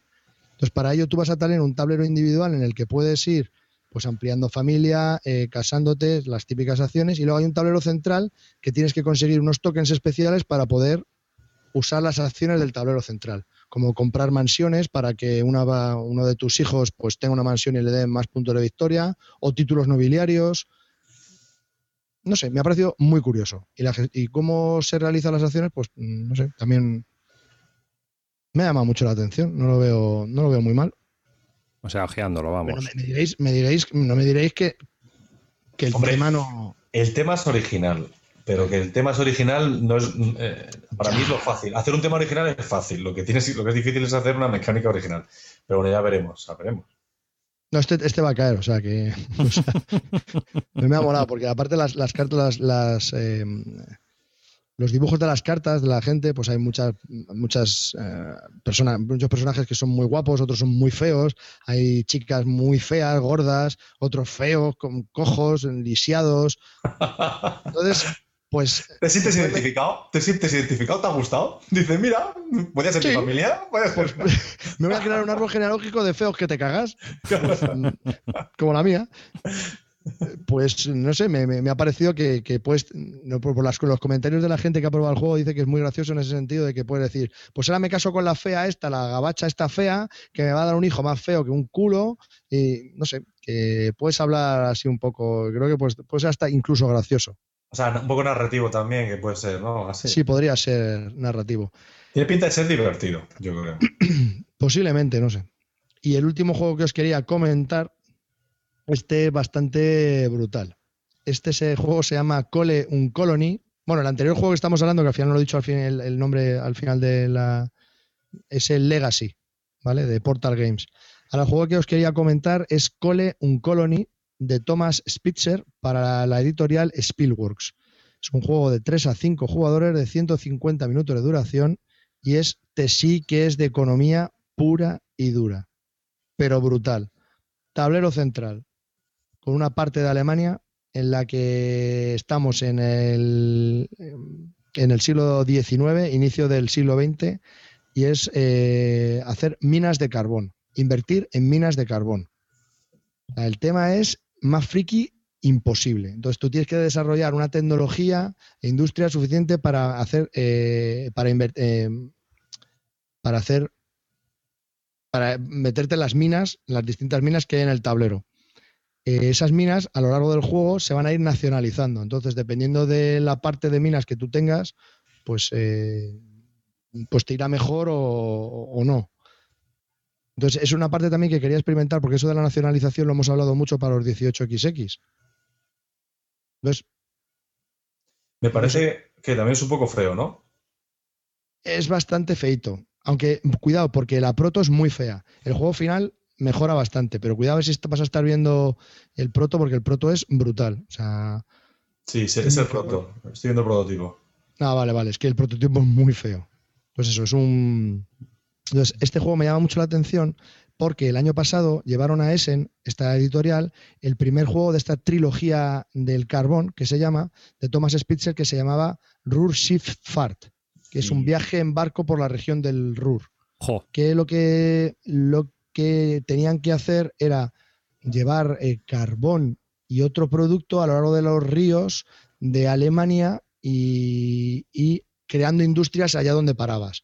Era un juego muy friki que, casi creo que solo se vendió en Essen, porque creo no lo he visto en tiendas, y la verdad que tuvo algo de repercusión, lo que pasa que no tuvo mucha por eso, porque se vendieron muy pocas copias, pero sí la gente que yo he seguido, que lo poco que he leído, dijeron que ese juego estaba muy logrado.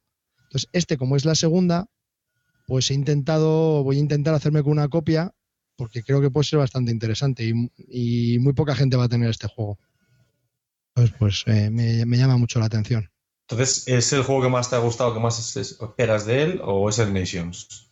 ¿Estás entre los dos? Más este, más este. Yo creo que más este, con mucho miedo porque, claro, como tampoco hay muchas mucha gente que lo conozca, ni, no sé, un poco de miedo, pero bueno, quiero aquí tirarme el comodín de, venga, me la juego y a ver qué tal sale.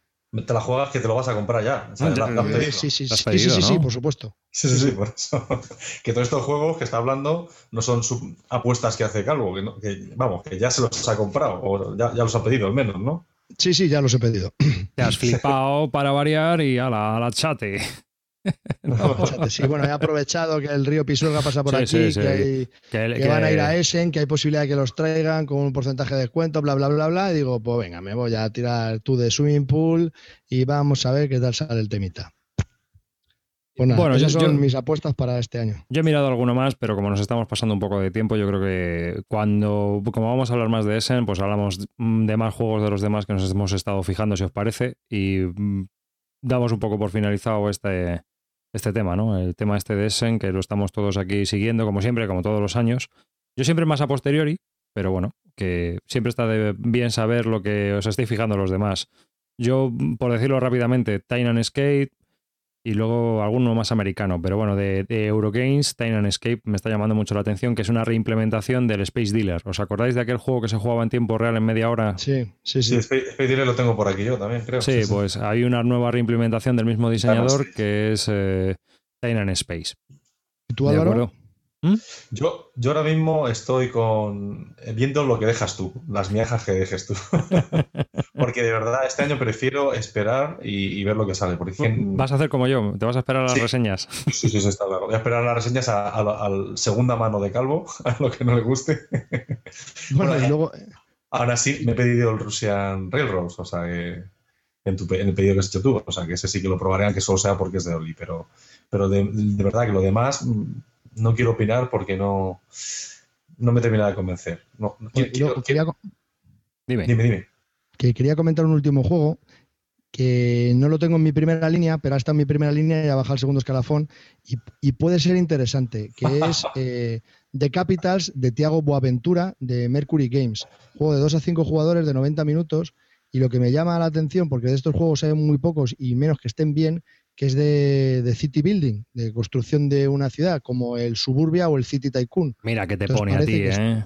sí, parece que está muy bien, pero no me termina a mí de captar. Tenías que ser jefe de obra, macho. Bueno, ahora ya te da igual, ¿no? Porque estarías en el paro, pero. pero vamos, tú lo habías gozado, ¿eh? Me parece que tiene muchos tracks. Esa carretilla de arena para allá. No sé, me, parece que tiene buena pinta este juego, pero este sí que es de los que quiero escuchar antes de, darle un viaje. No, me he equivocado. Tú, concejal de urbanismo, ¿eh? Sí, sí. sí por eso me compré el Urban Sprawl. No te y ya, hasta aquí podré. Ese era de Capitals. Bueno, pues nada, dejamos aquí el tema este de Sen hasta el próximo episodio. Yo creo que seguiremos hablando más. Eh, quizás hasta con algún juego que se haya probado, ¿verdad? Eh, ay, me lamento. Ay, y me he comprado otro. Y bueno, me he comprado otro el Florenza de Car Game. Para la, gente, para la gente que nos está escuchando en directo, que tenemos, pues, vamos, ahora mismo nos están escuchando seis espectadores en directo, ole. Hemos, llegado a tener un pico de nueve, ¿eh?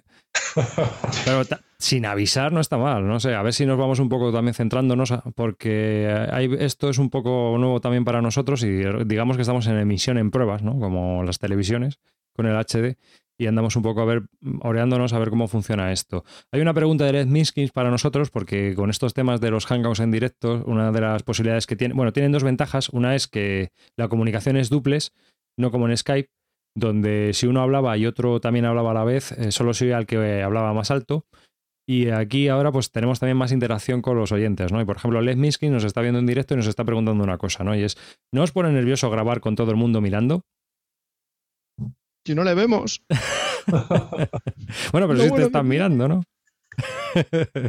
sí, yo, realmente eh, lo que estoy haciendo es eso, no estoy viendo quién está en directo para, para no ponerme ni nervioso, pero bueno, la, gente que está viendo no son los frikis conocidos que vamos, no, no, vamos a poner nerviosos. Casi todos los conocemos por Twitter y... Claro, claro, claro. ¿Quiénes son? Es que está mi madre no, no está tu madre. Tu madre no tiene Twitter, ¿no? Se habría ido a la cama, pero... Claro, por eso te digo que, que, todos nos relacionamos en Twitter. Al final, no sé, yo no, yo no estoy nada nervioso. Además, cinco espectadores ahora, seis... Pues, por hacer gilipollas se ha ido uno, perdón. Sí, pero vamos, si hubiera 700, eh, imaginaos. Eso sí, a lo mejor te puede poner un poquito nervioso, pero 6, 7, pues tampoco, nada, yo no nos ponemos nervioso por eso. Eh, y luego en la, en la página de, de YouTube tenemos un montón de comentarios, ¿vale? Si queréis podéis verlo y podéis entrar y vosotros también ir comentando mientras grabamos. Y bueno, pues seguimos un poco. Vamos a hablar un poco de lo que hemos jugado.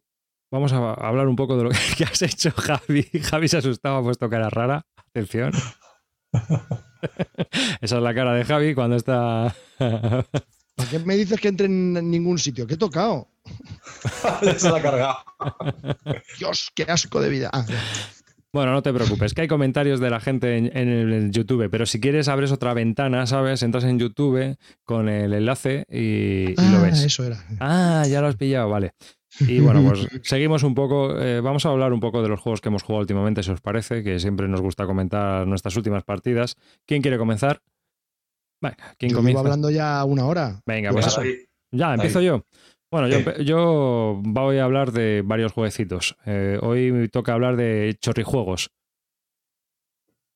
Venga, esos chorrijuegos, queremos verlos. bueno, vale, esos chorrijuegos, eh, vale. Mira, uno es este. Eh, lo tengo aquí, os lo voy a mostrar. Uy, ahora. O no, es así. No, está ahí. es que como me lo muestra a mí, a mí en la pantalla me lo muestra en el espejo, me lío. es Gobit, es un juego de Morapiaf, está editado por Morapiaf y eh, os digo más sobre él. Es un juego de tres autores. Es un juego francés de Jean-Baptiste Fremont, Thomas Lucier y Paul Adrien Tournier. Y el, artista, el ilustrador es Nicolas Fumanan. Está editado por Morapiaf, es una caja pequeña de como las típicas cajas de chapa de, de Cocktail Games o algunas de las cajas que ha publicado Asmodee como el Poker Rockets, incluso, no sé, si tenéis el Hanabi, pero no la edición alemana, la edición francesa o la edición española, pues veréis que es una, caja de un tamaño muy similar. Dentro de él es un juego muy sencillo, es una especie de casi party game donde hay 48 cartas, distintos colores y formas y todo esto, y eh, unas reglas, un libreto de reglas que viene en portugués y en español. Es un juego muy sencillo, y es un juego de velocidad, de lo que podríamos denominar velocidad, al tipo de Jungle Speed o, similares, ¿no? En este juego, eh, lo que tenemos que hacer es una cosa muy sencilla. Se reparten todas las cartas, como en todo este tipo de juegos, y el jugador que consiga robarle todas las cartas a los demás es el que gana. Las cartas que sobrevivan, porque se van a ir muriendo, ahora explico cómo. El caso es que en el juego hay diferentes animales. Tenemos moscas, camaleones, serpientes y gorilas. Las moscas, las pobres, solo pillan. Si sacas una mosca, sabes que vas a pillar. Si sacas un camaleón, los camaleones comen moscas. Las serpientes comen camaleones y los gorilas matan a todo el bicho que pillan por el camino. Entonces, la mecánica del juego es muy simple. Por turnos, cada jugador va sacando una carta. Y entonces se puede producir una reacción. Una reacción quiere decir que si yo tengo una serpiente roja y Javi saca un camaleón rojo, me le puedo comer. Entonces, cuando tú sacas una carta, tienes que ver qué has sacado y qué hay en la mesa. ¿Mm? Si tu animal es comestible, tienes que taparlo. Es decir, si alguien se, crees que va a comerse ese animal, lo tapas con la mano. Y si te quieres comer el animal de otra persona, lo tapas tú con la mano en el montón de la otra persona. Si te equivocas, al cementerio. Si tapas un animal que no debes, al cementerio, que está en el centro de la mesa, ¿vale? Y si tapas el animal que debes, si por ejemplo eres un camaleón y te comes la mosca que eres un camaleón rojo y te comes una mosca roja, pues eh, todo su mazo de descartes pasa a formar parte de tu mazo. Y si defiendes correctamente, igual, has defendido tu mazo y vuelve a formar parte del, mazo de robo. ¿De acuerdo? Así de simple y así de lioso. Porque... Sí, es, muy Jungle Speed, ¿no? Pero parece que tiene un par de cosillas más Tiene un par de twists y es más, tiene reglas avanzadas, porque los dorsos de las cartas también son diferentes. Y bueno, con, el, juego avanzado yo ya no he jugado, pero con el juego básico eh, hemos jugado dos partidas, una el viernes y otra el fin de semana, y la verdad es que ha sido bastante divertido. Mm, las risas han sido aseguradas. Mm, yo me lo he pasado bastante bien con el jueguecillo este de, 48 cartitas. Obviamente no es un juego para todos los públicos, porque estamos hablando de que es un juego que tiene 48 cartitas y es de velocidad. O sea, sacas la carta y manotazo que te crió el dolor de manos es terrible, o sea, cuando acabas, porque entre los manotazos que das a la mesa y los manotazos que te dan a ti y das tú, pues te duelen las manos. Dime, Álvaro. Pues eh, eh, yo me imagino que cuanto más gente juegue, mejor, ¿no? sí, es un juego. Bueno, vamos a hacer un poco la ficha porque he empezado a hablar así y tal. Em, como os he comentado, es un juego de tres autores franceses. Está editado por Marapiaf aquí en España y es un juego de tres a ocho jugadores. Como mejor se juega, obviamente, es con 5 o 6 jugadores, cuanto más mejor, ¿no? 7, 8 también. Realmente eh, el juego viene más o menos a durar lo mismo, porque como se reparten todas las cartas, estamos hablando de si cuanto más jugadores, menos rondas, ¿no? Cada vez hay menos rondas. Eh, una de las pegas que tiene este juego es la eliminación, porque cuando te matan, mm, formas a, pasas a ser como una especie de fantasma que empiezas a puñetear un poco a todos los jugadores, ¿no? Pues para que hagas algo, mientras, para que no te aburras. Pero vamos, que ya en sí es bastante entretenido ver cómo se dan los demás manotazos, ¿eh? Y las partidas suelen durar 15 minutos. O sea que tampoco es que sea un tiempo brutal. ¿Mm?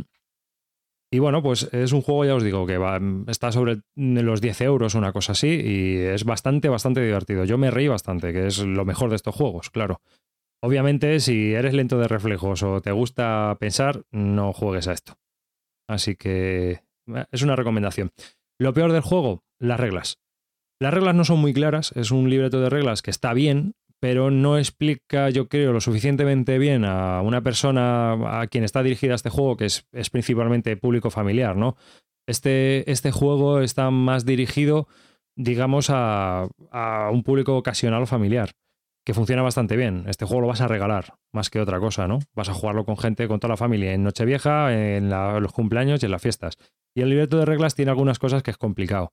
Y aparte de eso, es un poco más difícil que el Jungle Speed. O sea que tiene un par de complicaciones, pero divertido es a tope. La verdad, muy recomendable, ¿eh?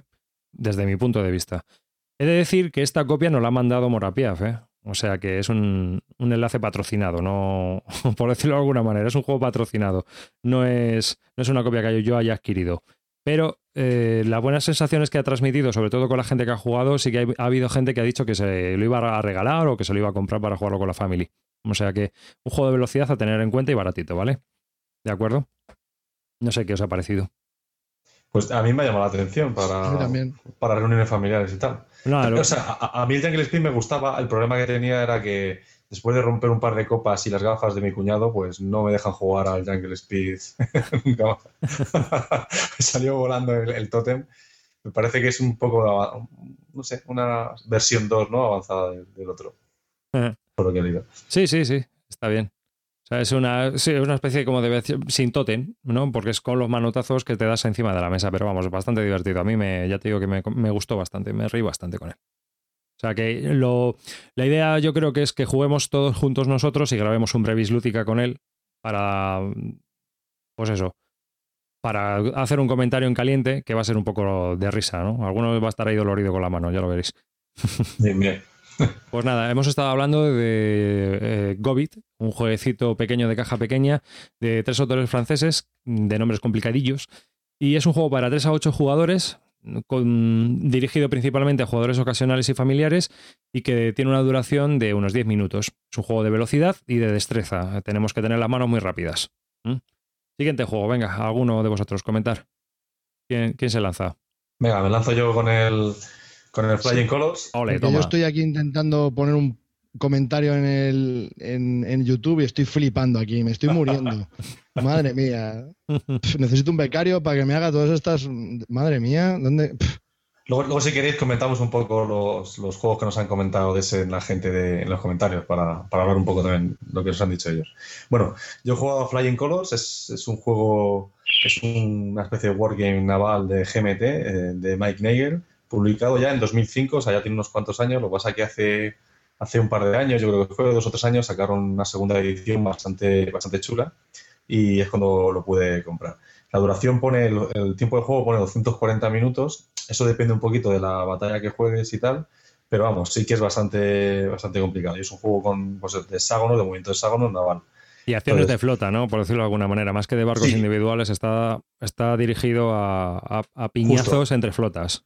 Justo, el, aunque tiene una ampliación para jugar duelos en solitario, que tiene un poquito más de, gracia para jugar barcos, lo que quiso hacer el autor en este juego es centrarse un poquito más en, el movimiento de una flota entera y, dejar las cualidades específicas de cada barco, que cada barco se tripule distinto, que tenga más velocidad y tal. Entonces, el que quiera buscar detalles de cada barco específico, pues no es el juego, este no es el juego que quiere. Aún así, en, las reglas son bastante complicadas en cuanto a navegación y es una cosa que nos sorprendió bastante. no solo lo, compré yo en el momento de cuando lo, hice pedido, también Reich, por ejemplo, de Punto Victoria, lo, lo tuvo a la vez y los dos flipamos bastante en la complicación que tienen las reglas. Y sobre todo es porque es una simulación bastante buena de navegación entonces tiene muchos términos de navegación, de vela.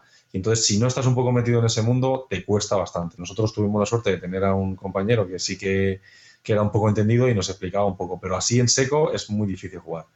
Y, los primeros turnos fueron horrorosos, menos mal que viene un ejemplo de juego en el que puedes ir siguiéndolo para empezar a jugar. Y al final mi conclusión fue que eh, te va a gustar el juego sobre todo si tienes algún interés por saber un poco de qué va la navegación o si te gusta o si has leído libros de, de navegación de la era de la navegación de finales del siglo XVIII porque está bastante bien. Eh, al final el juego cuando, cuando manejas un poco las pocas acciones que tiene, que no tiene tantas, pero cuando las manejas, se hace bastante divertido las melees de barcos que hay en el centro. Es curioso porque este juego nosotros lo hemos jugado en tres, en tres sesiones, una partida, eh, con mucho tiempo de diferencia y siempre hemos tenido problemas para terminarlo porque nos pasaba algo, pero al final de verdad que, que yo creo que vale un poco la pena y es bastante divertido el juego. Luego también, si, si no tienes posibilidad de jugar tanto tiempo, pues como tienen el, tiene una ampliación para jugar duelos de un barco contra otro, pues a lo mejor te puedes un poco eh, picar el gusanillo de, del juego. Yo no sé si lo sabes, pero este juego nació como un print and play, no sé si tú lo sabías. No, no lo sabía. en print and play. Eh, sí, Lo podías descargar de una página que se llamaba relativeruns.com. Eh, ¿Qué estás pensando tú, Guarrón? Yo metiéndome. ¿Lo puedes descargar de una paja? Sí, de una página. el caso es que eh, a mí la mecánica me recuerda un poco la del Wooden Seas and Iron Man de Avalon Hill, ¿verdad? Sí, sí, sí, sí, Realmente lo que, lo que, lo que pasa es que él jugaba todos estos juegos ya que habían conocido de, Avalon y, de, alguna otra editorial más, no, no recuerdo cuál más dijo, comentaba él, pero él lo que quiso hacer es un poco, es centrarse un poquito más, ya te digo, en la flota, porque tiene muchas, tiene muchas reglas que están orientadas a que tu, tu barco esté dentro de una flota, eh, pueda recibir órdenes del comandante o no, que tenga la misma formación que la flota. A, mí es que este juego mm, me recuerda o me parece, me recuerda, digamos, a la línea de juegos de Avalanche Press, la de Second World War a War, eh, la Segunda mm. Guerra Mundial en el mar. No sé si has jugado alguno. También son acciones de flota, pero estamos hablando de, la Segunda Guerra Mundial. Y es un juego muy rápido. No tiene nada que ver un poco la mecánica, es tiene, tiene similitudes, pero mm, son acciones de flota. Y la verdad es que es un wargame palomitero. No sé si este será el caso al final, cuando ya sabes jugar. Una pregunta que te hago. Mm, no, diría tanto como palomitero. La verdad es que para los wargameros duros mm, van, a encontrar un juego bastante sencillito, tiene muy pocas cosas. Por eso, palomitero. Por eso digo, pero no, sé si llegaría a decir palomitero porque realmente es muy duro el, saber cómo hacer cualquier cosa. O sea, cuando empiezas a, moverte, como tiene. O, sabes cómo se navega con un barco de vela normalmente, o, está muy perdido. Entonces no puedes ser palomitero porque, ah, pero aunque las reglas son muy sencillas, es difícil jugar. ¿eh? Normalmente con casi todos los juegos estos de la era naval eh, hay que empollar un poco sobre el rollo del movimiento y dónde está el viento y hacia dónde va el barquito y si vas a barlovento, a sotavento o qué narices haces. Porque te puedes quedar clavado con el barco y de repente ni te mueves para un lado ni te mueves para el otro y ya tardas toda la partida en empezar a moverte. O sea, tienes que, tienes que cogerle la mecánica al rollo del movimiento, es muy importante. Mm. ¿No? Pero vamos, no sé, curioso. No, no, sí, sí, yo creo que, tienes que saber algo de la para, poder jugar bien. Yo, yo creía que, o tenía entendido que era sencillo, macho, que, que podía ser, era en plan pachanguilla, ¿eh? O sea, te lo juro, vamos, no sé. A lo mejor me estoy confundiendo yo, ¿no? Pero, pero sí que había entendido que era bastante pachanguilla en el sentido de que, ah, venga, vamos a echar unos barquillos y venga, nos lo pasamos bien aquí. Jiji, jaja. O sea que me sorprende un poco que, haya que tenga esa complejidad ahí metida, ¿no? siendo acciones de flota también, que yo creo que tienen que simplificar bastante para, para poder meter el juego. En fin. Javi, Álvaro, Álvaro se ha caído, ¿no? Totalmente ahora mismo. Yo creo que sí. Javi. Hello, hello. Hola, Javi. Eh, bien, tenemos primer fallo en directo. ¡Guau! Toma. Álvaro se ha quedado frito, macho. Mira, mira qué cara. ¿Me estás oyendo? Yo sí, yo sí, perfectamente. Ah, qué cara de tonto, ¿no? sí, se ha quedado ahí un pobre pues, como asustado. Vamos a ver si vuelve o no vuelve. mantener durante tanto tiempo? Ya te digo, ¿eh? qué rictus, ¿eh? Qué, joder, qué, actor, macho, qué actor. Qué bueno es, qué jodido, macho. Habrá eh, ah, mira, caído del todo. Se ha piñado. Alba, Álvaro. Álvaro, Álvaro. ¿Dónde está? Por favor, vuelve. ¿Dónde está? Ay, ¿dónde está? Álvaro. Javi, es tu oportunidad de hacer algo tipo cabaret para la gente que nos está oyendo en directo, que comprueben ah, tus dotes de, arte.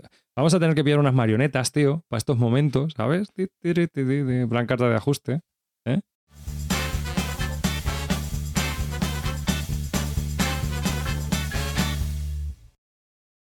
Bueno, hemos estado hablando de, de, Flying Colors después del piñazo que se ha pegado Álvaro, que ha sido épico.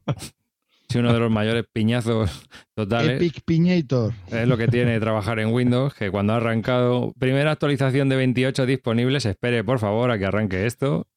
Y aquí hemos estado entreteniendo al personal en directo. Algo, algo pondremos al final, o entre medias, o vete tú a saber, según me dé cuando edite. Y entonces eh, hemos estado hablando de Flying Colors, un juego editado por GMT y diseñado por Mike Nagel. Eh, los artistas son varios, entre ellos mi, uno de mis diseñadores de Wargames favoritos, el señor Simonich, y bueno, luego Roger McGowan, que siempre hace las portadas, y Mike Nagel. Es un juego para dos jugadores y bueno, es un juego de escenarios. Hay escenarios cortitos y hay escenarios largos. Y hasta aquí este Flying Colors. Eh, Javi, venga, tienes tú algún juego que quieras hablar de él. Como no has hablado hoy. Ya me toca a mí, ya me toca a mí. Te toca. Bueno, pues vamos a terminar ya la parte de, Wargames y voy a hablaros de, RAF, de Battle of Britain 1940. Es una reedición que hizo Decision Games en el 2009 porque el juego original de John H. Butterfield eh, es del año anterior a, al 2009. Eh, pero ¿de, eh, ¿de, cuál? ¿Del? Del RAF. En el RAF, el RAF es muy viejo. Por eso, creo que es del 86.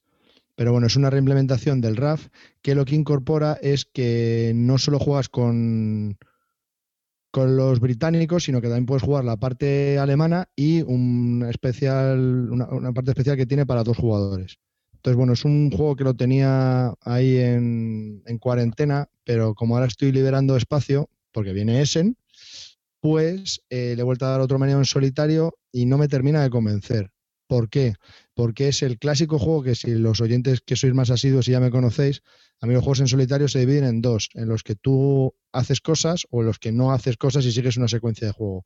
Y este es más de los de la segunda parte, ¿no? En el que tienes muy poca poder de decisión de qué quieres hacer con tus, con tus aviones o qué, puedes hacer en la partida. ¿no? Entonces todo te lo lleva muy predeterminado por la secuencia de juego. Todos los eventos que pasen, salvo las tiradas de dados, pero bueno, el resto va todo muy seguido. Entonces, realmente es que no me...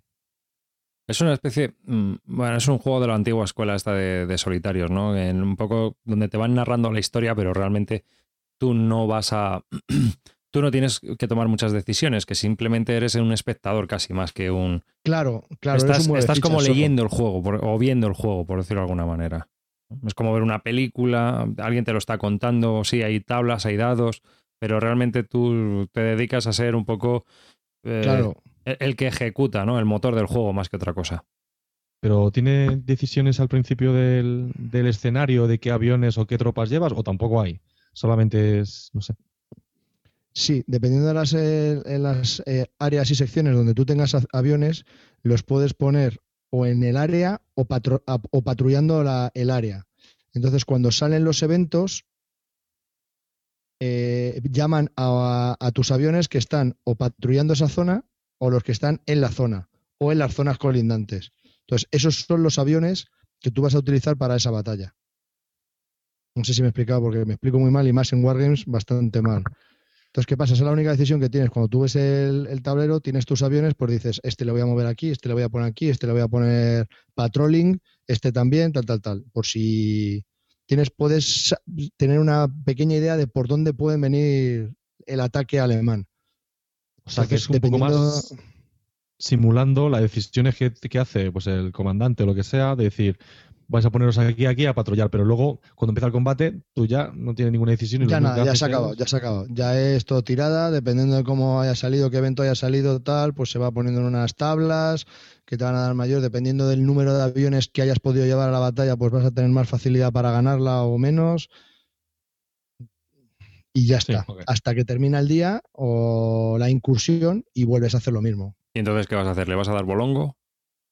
Pues no lo sé, porque Álvaro quería probarlo, porque como con esta nueva reimplementación se puede jugar a dos, pues vamos a intentar a ver si a dos eh, es más un es más un wargame normal de pensar entre los dos, pero mucho me temo que él va a decidir un A y yo voy a decidir B y luego la secuencia de juego lo va, lo va a interpretar, ¿no? La verdad es que no me he leído las reglas, las tengo por ahí, pero, pero le vamos a dar un tiento a ver qué tal, pero mucho me temo que... Y acaban de sacar una tercera edición, ¿eh? Decision Games. O sea que. ya, pero lo que pasa es que, claro, si a ti te gusta el tema este de, la batalla de Inglaterra, el Bliss y todo esto, pues a lo mejor es, es una forma de. muy narrativo, sí, eso está bien. Es lo de siempre, ¿no? Que si tú eres una persona que le gusta este tipo de, parte histórica, pues este juego está muy bien. Eh, tiene un escenario corto de solo un día que se puede jugar en una hora, hora y media, hasta la, eh, pues la campaña entera que son como 12 horas. Mm. Mm. Bueno, intenté jugar la campaña entera y al cuarto día me cepillaron los alemanes. Mm. No pude, no pude contenerlo. normal, tío, normal. La RAF. Este es el RAF, estamos hablando de RAF, de Decision, de, de Decision Games de John H. Butterfield. Pues muy bien, pues yo si queréis os hablo. Dime. O tú mismo, venga, Yo. tú mismo. Venga, yo. Eh, yo os voy a hablar de un juego eh, que curiosamente este juego le compré el otro día durante la- las JPod, porque salimos a dar una vuelta Awel y yo. Awel se compró el Aníbal Roma contra Cartago este, que Celacanto ha subido tanto el hype y está súper agotadísimo en este país, gracias a Celacanto. Le debería, le deberían las tiendas dar royalties, yo creo, porque tela marinera. Y entonces, estando en la tienda, yo me fijé en un. en los juegos pequeñitos. Siempre me fijo un poco, me, doy de pasada. Y vi que estaba diseñado por Alex Randolph. Y Alex Randolph es un diseñador que a mí me gusta bastante. Es el diseñador de Ricochet Robots. eh, también ha, ha metido mano en el incógnito famoso este de cuando éramos pequeños. Eh, tiene juegos pequeños muy, muy chulos, como el War Up, el de los gusanos. No sé si lo habéis probado también. Y funcionan bastante bien. Son juegos pequeñitos. Es un diseñador de renombre y que, bueno, pues es. eh, formó parte de Winning Games, la, la editorial esta italiana. Y es el maestro de Colovini, de estos de la Guerra del Anillo, que no me acuerdo ahora cómo se llaman, etcétera, ¿no? Bueno, eh, Rack es un juego de Alex Randolph. Está también editado por Morapiaf. Es un juego también editado por la editorial esta portuguesa que publica juegos aquí en España. Y es un juego de 2 a 5 jugadores. Y bueno, pues está para una edad de 8 años o más. Pero está muy bien. Su duración es de 20 minutos. Y es un juego de cartas típico, de tamaño como las Amigo, mm, algo así, ¿no? O sea, las, las barajas estas de Amigo, eh, como el Tichu, como el Mamma Mía, todos estos juegos piscineros, ¿no? Que llamamos normalmente, ¿no? Eh, en el juego, pues tenemos 15 cartas, que van numeradas del 1 al 15. Y aparte de eso, hay un pequeño mazo que también es de 15 cartas. Eh, 10 cartas van numeradas del 1 al 10 y 5 cartas van numeradas con el del menos 1 al menos 5. Esas cartas se barajean y se colocan en la mano. Nosotros tenemos nuestras 15 cartas en la mano. Entonces sacamos una carta y dependiendo de esa carta se hace una subasta ciega. Todo el mundo coloca una carta boca abajo y a la vez se destapa. Si la carta que ha salido es positiva de la que se va a subastar, si es de la del 1 al 10, por ejemplo un 8, pues la carta que más valor haya puesto en la mesa es la que se la lleva, ¿no? ¿Mm? Y si es una carta de las negativas, el más huraño, el que haya puesto la carta más baja, se la come. Se come los puntos negativos para el final de la partida. Pero hay una peculiaridad. Si empatas, no te llevas la carta, se la lleva el siguiente. Tanto si eres huraño como si eres generoso. Pongamos por caso. Yo saco, eh, eh, o sea, sale la carta número 10 y se tiene que subastar. ¿Mm? Y dos de nosotros sacamos el 15, que es la máxima carta que tenemos en la mano. Ninguno nos llevaríamos la carta, se la llevaría el siguiente. Pero si, por ejemplo, el 14 también está empatado, tampoco se la lleva, se la llevaría el 13. ¿Vale? Hay que jugar con esa carta. ¿no? ¿Eh? Y Dime. pierdes ya la carta. Claro, claro, esas cartas, esas cartas ya se han perdido, ¿vale? Y al revés, si eh, sale un menos 5 y, juega, y Javi y yo jugamos el 1, que es la carta más baja que tenemos en la mano, no nos la llevamos. Se la lleva el siguiente que la tenga más baja. El 2, el 3, el 4 y así. ¿Sabes? Se dan situaciones muy divertidas y muy curiosas. Porque si juegas a un, eh, es un juego de faroleo, se juega en 15 rondas, es muy rápido y es también muy, muy divertido. La verdad es que a mí me ha gustado bastante. Me lo he me lo pasé pirata. Y lo estuvimos también jugando durante la JPOZ allí en la mesa y gus- gustó bastante. Es un juego que, que la gente se quedó también con la copla. Porque son esto, este típico, estos típicos juegos que, que son baratos y que realmente los sacas partidos con gente que no es jugadora y que es ocasional, ¿no? Dime, Javi. Que ayer tuve una despedida de soltero y después de la comida teníamos que ir a, pues a, a jugar, ¿no? A- porque el, el que se casa es un amante del mus y bueno, íbamos todos a jugar una partida de mus, pero claro, el mus es de cuatro y el resto de los 14 que hacíamos, ¿no? Pues otros jugaron otras partidas de mus, pero había como un grupo de 6, 8 que no sabían qué hacer. Yo, claro, me llevé la bolsita de juegos y triunfó el Kakerlaken Salad. Ah, qué bueno. Ensalada de cucarachas. Pero le quité las cartas chungas, las que hay que decir cucarachas, solo dejé ¿Cómo? coliflor, lechuga, tomate y pimiento. O sea, que ibas muy, ibas muy pedos, ¿no? ¿Te has cargado el juego? No, tío, ¿qué va? ¿Qué dices? Porque no hay ningún tiempo muerto. Es brutal, tío. Con dos copas, tío, la gente ve un tomate y puede tardar como cinco segundos en decir tomate. Es acojonante. O sea, increíble, tío, increíble. De verdad, no veas la risa que teníamos. Al final la gente que no quería jugar al mus y quería jugar con nosotros. Increíble. Qué grande, muy grande. Mm. Mola, mola. Pues eh, nada, yo lo comento, es un juego muy rapidito y merece mucho la pena. Ya echaremos unas manos porque, en serio, de verdad, te ríes un montón. Mm, Raj, de Alex Randolph y un montón de artistas. Está publicado por Morapief. Es un juego de 2 a 5 jugadores y se puede conseguir por 10 euros en cualquier tienda de juegos de mesa. O sea que está súper baratito y súper accesible. ¿Mm? ¿Qué más habéis probado por ahí? Aparte de esas cucarachas. Javi. Ah, ayer también le dimos mucho al For Sale. Mm. En venta, en castellano, de Stefan Dorra. Está muy divertido. Gran éxito también de juego, ¿eh? gran éxito de juego. Muy buen juego, muy buen juego. Al final estos juegos son los que más partido le sacas, ¿eh? Sí, yo creo que sí. O sea, vamos, pero, pero de largo. O sea, a estos. Y el otro que triunfé, y me jode decirlo porque es un diseñador que mm, no odio, pero no me gusta mucho, no me gusta nada, es de Wolfgang Kramer, el Toma 6. Es que ese juego es muy bueno, tío. Muy grande. ¿Qué funciona siempre, ¿eh? siempre funciona ese. Qué reglas más sencillas y Yo juego mucho al. Con la familia juego mucho al Toma 11, que es más sencillote. Hay gente que no le gusta porque dice que es demasiado sencillo y que está todo vendido cuando empiezas a jugar y te conoces un poco el juego. Pero con jugadores ocasionales y familiares funciona muy chulo. En vez de ser mm, varias barajas como en el Toma 6, es solo una. ¿Sabes? O sea, solo es como un mazo. Se va poniendo encima de ese mazo. Por decirlo de alguna manera. Los saltos van todos en, el mismo mazo.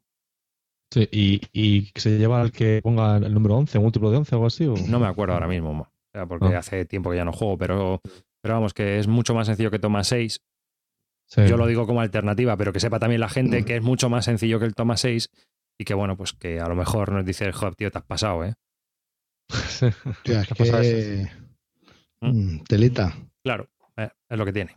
Así que bueno, pues nada, este RAG. Y aparte de estos juegos piscineros, Javi, ¿tienes algo más que comentar? Sí, me compré hace poco eh, el nuevo juego de Christoph Bollinger, el Dungeon Twister de Card Game. Dungeon Twister, si quieres tú, David, que lo controlas más porque lo tienes y lo has jugado, Hablamos de Dungeon Twister y enganchamos ya con este. Bueno, Dungeon Twister es un juego de mesa. Eh, en principio salió como un juego de dos jugadores, pero es un juego con múltiples expansiones y en el cual, pues bueno, es un dungeon donde nosotros tenemos unos personajes, es unas mazmorras, eh, nos han atrapado, por decirlo de alguna manera, y estamos haciendo una especie de, juego diabólico para un archimago, algo así, ¿no? Estamos eh, para poder escapar tenemos que salir, atravesar todo, todo ese dungeon. Pero ¿qué ocurre? Que tenemos que atravesar también a los otros jugadores, por decirlo de alguna manera pues tenemos que combatir contra ellos, contra el otro jugador. Y durante el juego, pues mm, eh, las mazmorras pues, se desplazan, hay distintos efectos, eh, los, mm, personajes luchan entre ellos. Y bueno, pues hay un montón de, estrategia táctica. Es un juego muy táctico. La verdad es que tienes que darle un poco al coco y está bastante entretenido. Es un, es un juego muy, muy curiosete y muy, muy peculiar. Y ahora ha salido este juego de cartas bueno, pues yo creo pues que. Una caja mm, Peña eh, ha creado este juego que tiene, pues. En, son 128 cartas, que tiene, varios escenarios, un libro de reglas, 10 eh, habitaciones y, bueno, cartas de personajes. Es, un juego para dos jugadores, ¿vale? Entonces, ¿qué es lo que me ha gustado de este juego en comparación con el Dungeon Twister? Bueno, pues que al ser de cartas, eso, las cartas son cuadradas, se puede jugar en muy poco espacio. Otra cosa que me gusta de este juego es que las reglas vienen explicadas de tal manera que te explica el primer tutorial en el que te pone un escenario muy pequeñito con cuatro habitaciones en el que lo único que tienes que hacer es con dos de tus héroes pasar al otro lado, ¿no? O sea, entrar por el daño por tu lado y salir por el lado del contrincante. Entonces, el primero que saque dos personajes, pues ya está. En el siguiente te explican a cómo atacar, en el siguiente tutorial. Y es un escenario un poco más grande. Entonces, lo que me gusta es que lo puedes hacer modular, ¿no? Tiene como varios escenarios de pequeño a más grande y cuando, cuanto más grande, más personajes y más duración. Entonces, al principio vamos a seleccionar unos personajes dependiendo del escenario y unos elementos. Los elementos los vamos a ir colocando dentro de las mazmorras y los personajes, algunos también y otros en la, en la parte de salida. Lo único que tienes que hacer pues, es ir avanzando. Tienes unos puntos de movimiento, con esos puntos, bueno, tienes unos puntos de acción. Esas acciones las puedes gastar en, puntos de movimiento o en hacer las acciones propias de los personajes. Eh, ¿Qué cosas tiene eh, este juego que es bastante curioso y es que, que a, diferencia del juego de tablero, este ya viene con 25 personajes por bando. Entonces, y cada uno con sus propias habilidades. Las habilidades no es que tengan muchas habilidades, tiene una o dos, pero es muy sencillo.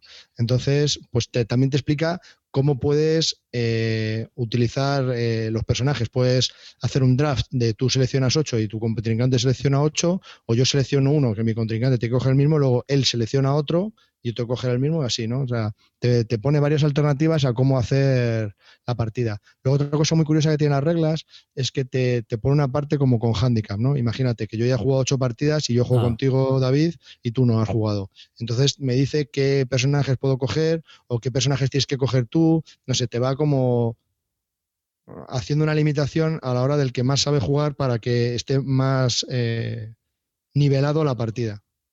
Me ha parecido muy curioso. El único problema que tiene es que el, tablero que se coloca en el centro, que es con cartas cuadradas donde se va viendo las partes del dungeon, cuando tú entras por la parte de, delante, cuando tú te metes a una habitación, pones las cartas a lo que es a la derecha y a la izquierda de, las cartas del tablero, ¿no? Del, sí, sí lo pones a los lados, digamos.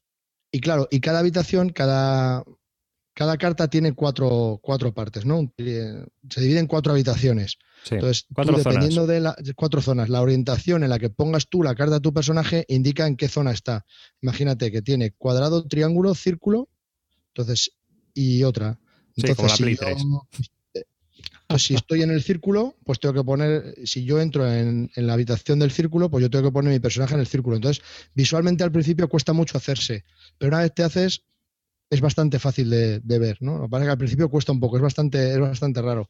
Y es muy fluido. Y lo que más me gusta es eso, que puedes, por ejemplo, yo juego con Carte en que nos podíamos atacar y el escenario lo hicimos más complicado, pero con mi mujer, que no le gusta mucho eso, pues solo hicimos un escenario más largo, pero solo de moverse, a ver quién atravesaba todo y cómo te las congeniabas para ver cómo mover las habitaciones, para ver quién es el que antes llega al otro lado. Y la verdad que está muy bien, por muy poco dinero, la verdad que el juego estoy muy, muy contento con él y... que también sigue, siendo un juego táctico, ¿no? Que tienes que pensar a ver cómo lo haces. Eh, en realidad, ¿a ti no te da la impresión de que es como un juego abstracto que le han metido mucho cromo, pero que está muy bien implementado? Pero muy, sí, sí, sí, sí, correcto. Y yo estuve viendo las reglas y a mí había escenarios de 10 minutos. Sí, el primero son cuatro cartas solo. Claro, es que... Es que... Cuatro habitaciones. Me parecía muy curioso el juego. Y ¿eh? los otros son de 10 habitaciones. Bueno, realmente a mí Boelinger, o sea, no es, no es un tío que haga obras maestras, pero sí que realmente hace juegos muy interesantes, la verdad. Recordar que Boelinger es el autor de Archipiélago, ¿vale?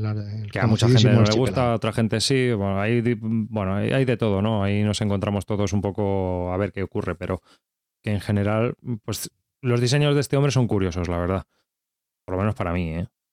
Así que, bueno, pues Dungeon Twister de Christopher Boelinger. Boelinger. Boelinger.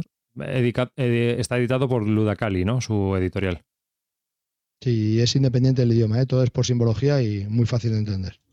Ah, pues estupendo. Es para dos jugadores, ¿no? Sí, sí, muy recomendado. Pues si te parece, vamos a hablar ahora también de otro juego que nos han enviado. Junto nos enviaron el Gobit también. Y también nos han enviado Cope. Nos, eh, Zacatrus, que es la editorial, nos ha enviado una copia de COP, Ciudad Corrupta, que es un minijuego, por decirlo de alguna manera, de cartas, ¿no? Donde es un juego muy chiquitito, ¿verdad, Javi? Tú que también lo has probado. Eh, dentro viene, es una caja pequeñita y dentro pues vienen unos contadores y vienen también unas cartas, vienen 16 cartas o una cosa así, ¿no? 18 cartas, porque viene con una expansión. Dime. ¿Qué te pasa? ¿Que te estás ha muerto otra vez? O... ¿Eh? No, estoy aquí, estoy aquí. Es que tienes un careto raro, pues tío. Pues despierta, cabrón, que estás ahí dormido, desgraciado. Bueno, pues viene. que no son horas. Viene con 18 cartas, ¿eh? tres cartas por cada uno de los personajes que hay, y eh, un libreto de reglas y unas hojas que se reparten a cada jugador. Seis cartas de ayuda que son bastante útiles, la verdad, durante la partida, porque sirven para saber qué características y habilidades tiene cada uno de los jugadores. El juego es muy sencillo, Javi, si quieres cuéntalo tú, que lo cuentas más dinámicamente que yo. Bueno, el juego eh, creo que se juega con 15 cartas, lo que pasa es que las otras tres es otro personaje que hay que, quitar otro, ¿no? ¿Cómo es? Sí, es el embajador. Es el embajador y se quita el embajador y se mete el inquisidor. Vale, o sea que se juega con 15 cartas. Sí, se juega con 15 cartas. Eh, a cada jugador se le dan dos cartas y se ponen boca abajo y cada uno tiene dos monedas. Eh, es eliminatorio, pero dura 10 minutos la partida en realidad. Entonces, eh, la partida acaba para ti cuando tú, de las dos cartas que tienes boca abajo, las dos están boca arriba. Es que tú, tú has muerto, ¿no? Vale. Entonces te dan dos de las cartas, entonces tú lo que tienes que hacer es, eh, puedes hacer varias acciones. Una es coger una moneda. esa es gratis. Puedes coger también en tu turno dos monedas del, del, centro.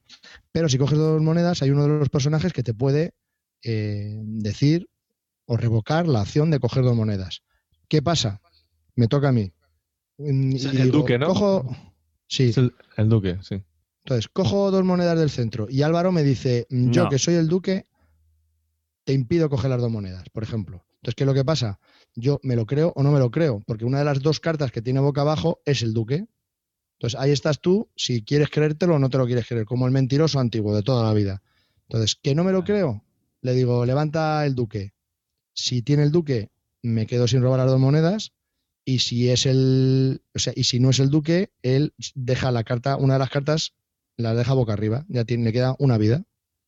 Y así con los distintos personajes. Hay que decir que si, por ejemplo, te desafían, que es lo que se llama desafío, ¿no? O sea, si tú no te crees o tienes que desafiar a la otra persona, porque, por ejemplo, si Javi dice, no, yo soy el duque, yo tengo la influencia del duque y tú no vas a coger dos monedas. Y yo le digo, tú no tienes al duque.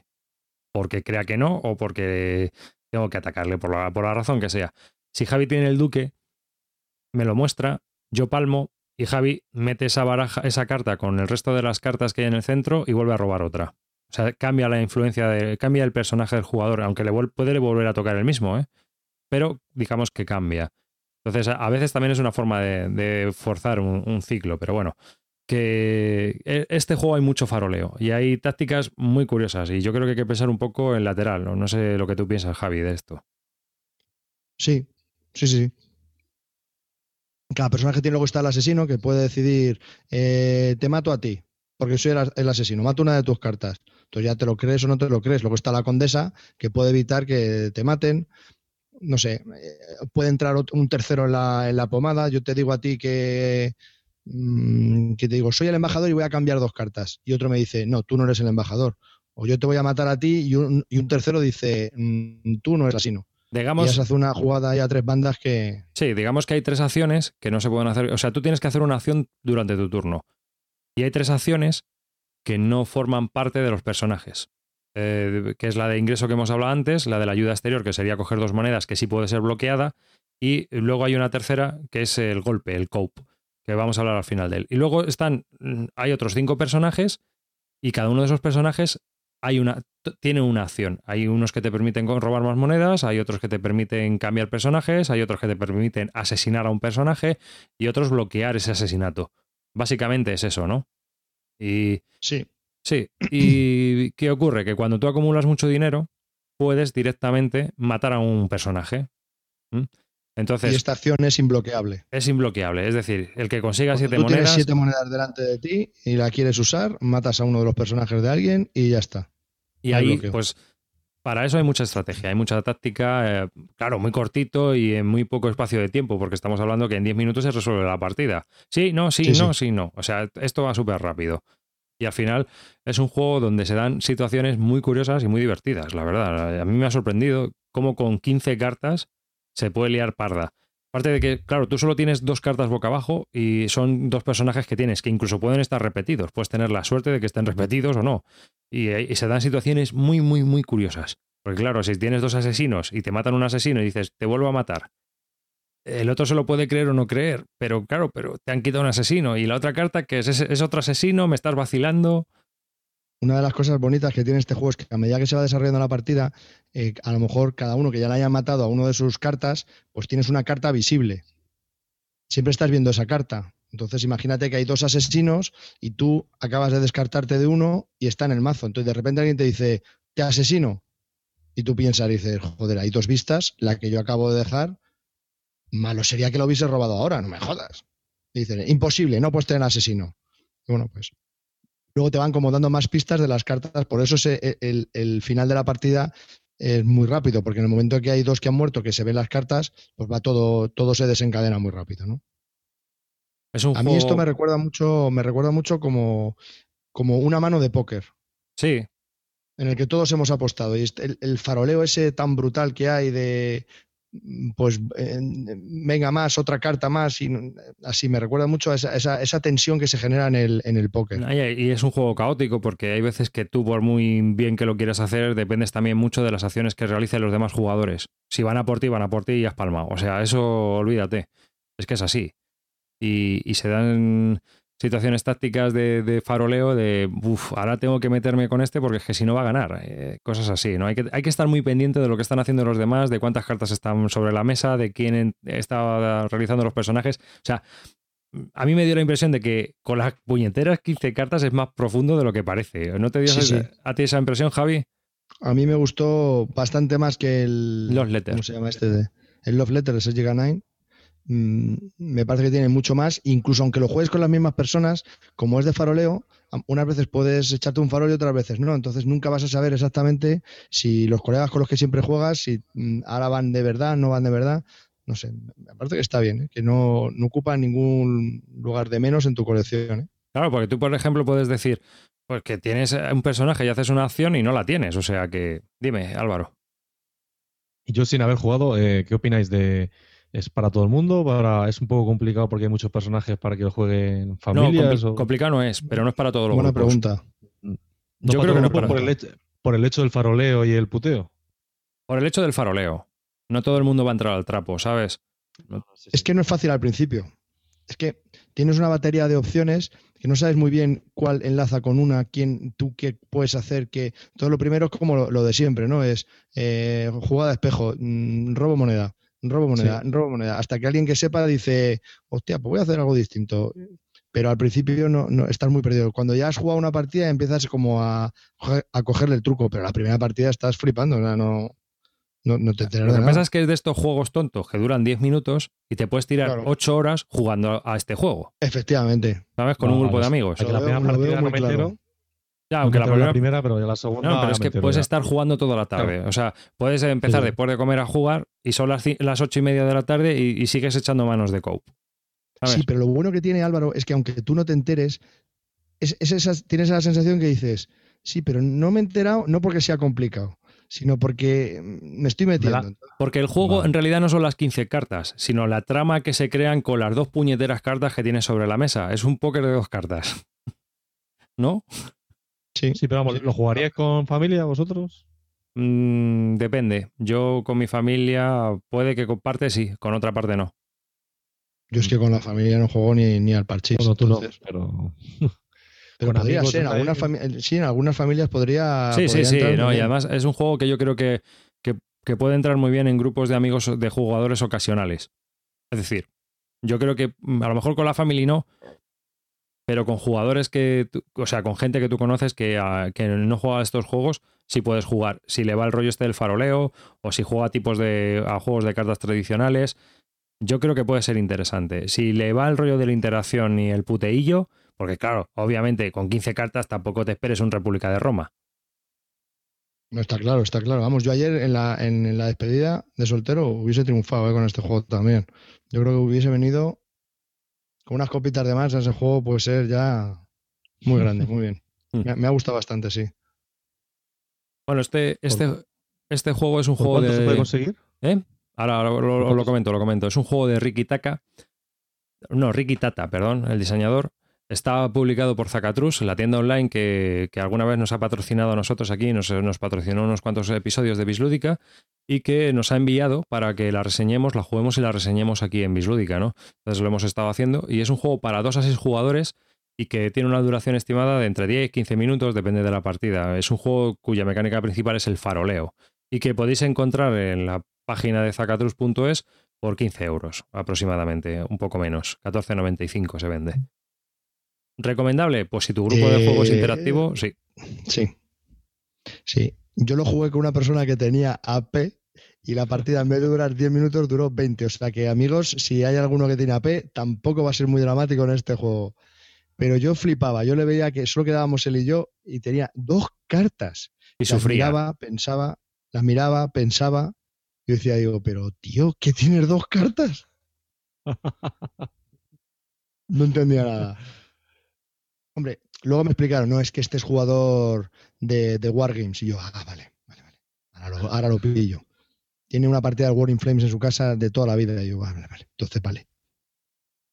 Co, publicado por Zacatrus.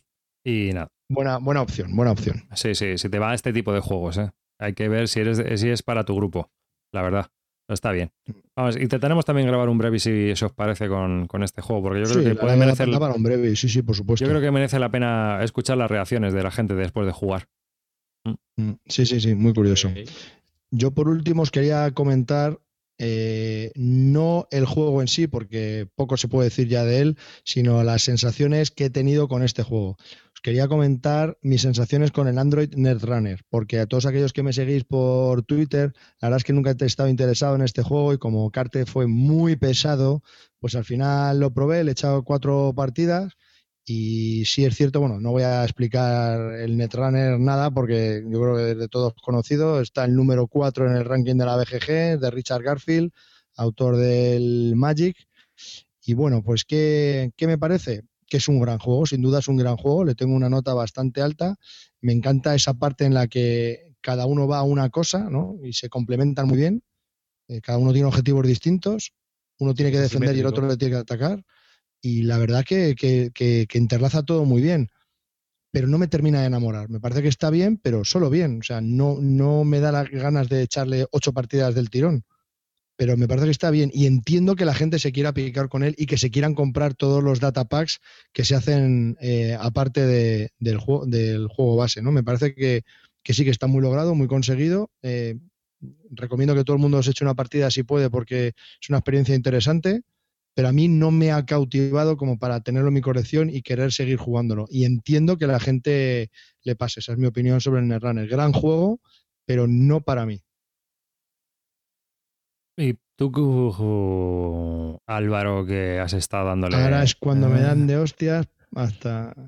Bueno, yo este juego llevo jugando con, él, con él desde, desde enero, pero yo no he sido tan, tan coñazo como Carte. Sí, ¿por qué? Porque sabía que a ti no te iba a gustar. Porque es un juego que aparte, bueno, pero igual me pasa con el Magic y con otros LCGs, ¿eh? Es un juego que yo creo que requiere de para sacarle jugo más tiempo que de la partida. O sea, no solamente en la partida, sino el tiempo que estás pensando en tu casa cómo hacer de tu mejor mazo, estás mirando reseñas de gente por ahí, viendo las cartas que vienen y tal. Entonces, la gracia de este juego también es la construcción del mazo previa. Entonces, sabía que eso a ti no te gustaba, a ti te gusta la partida y ya está. Entonces, yo me imaginaba. A mí me parece un gran juego y mejor que Magic en, muchos, en muchas cuestiones. Y luego ya que cada uno pues sepa lo que lo que quiere de, un juego, si quiere estar gastándose dinero en todos los datapacks, si quiere comprarse solo unos cuantos y jugar con otros amigos, o, o hacerlo, o cómo hacerlo. Pero bueno, yo sabía que no te iba a gustar, o sea, eh, no me ha extrañado. Bueno, no, sí, ha dicho que le ha gustado, que le parece bien, pero no le parece como un gran hit. Pero sí, que no, que no, que no iba a entrar, vamos, que no iba a entrar en el juego, no se iba a comprar su copia de Netrunner con sus expansiones, estaba claro. Yo, tampoco, iba a ¿eh? jugar porque. Y te voy a decir por Ya, ya, pero iba a jugar porque porque, porque le íbamos a dar el coñazo a nosotros, no porque... No, no, no, porque siempre me gusta probar juegos nuevos y me, gusta jugar a los juegos y no me negaría a jugarlo otra vez, pero no le veo la gracia, eso ya es a título personal, me parece que sí, que es muy interesante y a vosotros sí, pero yo no quiero crearme el mazo de cartas, me parece un coñazo brutal. También te digo que al Magic no lo vuelvo a jugar. O sea, es una cosa que me aburre hasta, hasta el infinito. El hecho de tener que sacar 17 tierras para sacar un monstruo, o sea, es que me la pela. Y este desde el minuto uno sí puedes empezar a atacar o a defenderte, ¿no? Empiezas a ponerte tus, defensas. No, sé, me parece que, desde, la, desde el minuto cero puedes empezar a hacer cosas y el otro es un coñazo. O sea, el Magic es, bueno, no, no a decir nada, pues ya lo he dicho. es, que, no puedo él. No sé, yo sé que tengo un porrón de cartas por ahí, pero es que no, no le veo la, gracia. Y a, este sí le volvería a jugar, pero no, no me encandila, no, no me pasa lo que le pasa a todo el mundo. Ese hype tan brutal que tiene, yo no, no, Hombre, para mí, lo siento así. Para mí es que ya pasó, ¿no? O sea, y, y, coincido un poco contigo en el tiempo, en la inversión, pero no en la económica. Me refiero a la inversión del tiempo. El tiempo, que hay que invertir en el juego. Prefiero, si, tu, si tuviera que invertir tiempo, no lo invertiría en este juego. Prefiero invertirlo en otros juegos. Es lo que a mí me pasa. Entonces, sí, hay gente que nos va a decir, no, pero es que con el básico ya tiene suficiente y con los eh, mazos predefinidos, pero es que prefiero jugar a otra cosa. Prefiero jugar a otra cosa. Que sí, que está muy bien, ¿eh? Que yo, yo creo que es un juego de 8, seguro. Con el ataque, la defensa, un juego asimétrico, está de la hostia. Pero la mecánica de juego que tiene pues a mí no me, no me encandila en ese aspecto. O sea, a mí lo que me mata es el sistema que tiene. Si tú tuvieras dos mazos chimpún, este, tú eres el atacante, tú eres el, que defiende, ya está. Yo saco el mazo, juego y, ya está. No hay más tu tía. Pero la construcción del mazo, el estar pensando en las estrategias, en que si ahora pruebo este tío, si ahora pruebo. Dios, qué cansado, macho. A mí eso me cansa. Pero mm. entiendo que a la gente le mole. Hombre, claro, es que forma parte del juego. y, a mí y a mí, lo que, y lo que me gusta, por eso le doy una nota alta, porque entiendo que es parte del juego y está bien, y está muy bien implementado. Entonces, lo que pasa es que a mí es una mecánica, una dinámica que a mí no me gusta. Claro, claro, claro. Pero reconozco que está muy bien y al que le guste, pues que lo juegue. No, no le puedo. es una cosa que hacemos muy bien en Bislúdica, es que no valoramos un juego porque personalmente a ti no te haya gustado. Yo le he puesto un 8, o sea, si le tengo que poner una nota real por lo que a mí me ha gustado, a lo mejor le pongo un 5 pero es que no le puedo poner un 5. No sería justo porque el juego no es de 5. O sea, es que el juego es muy buen juego. Entonces, tengo que puntuar tal y como es el juego. Hombre, obviamente le puedes poner un 5 y luego en tus comentarios poner exactamente por qué le pones tú un 5. ¿no? Porque la dinámica del juego a mí no, ¿no? Es como todo. bueno, la forma de pensar es así, ¿no? Que, que, lo hacemos, pues intentamos dar una la opinión del juego en sí, no. Pero bueno. Ahí está. Ahí. Netrunner de Richard Garfield, publicado por Egg Entertainment, un juego para dos jugadores. Es un juego asimétrico de cartas que está partiendo la pana. ¿Qué, más vamos a contar del Netrunner? Si está barriendo. Un poco, más. Lo sabrán todo ya. A ver, por eso te digo. Es, dar la opinión personal de Javi. Bueno, la mía también un poco, ¿no? Pero vamos. Sí, que, ya te digo, yo, también jugaría una partida, pero todo el día jugando no, vamos, no, no me veo.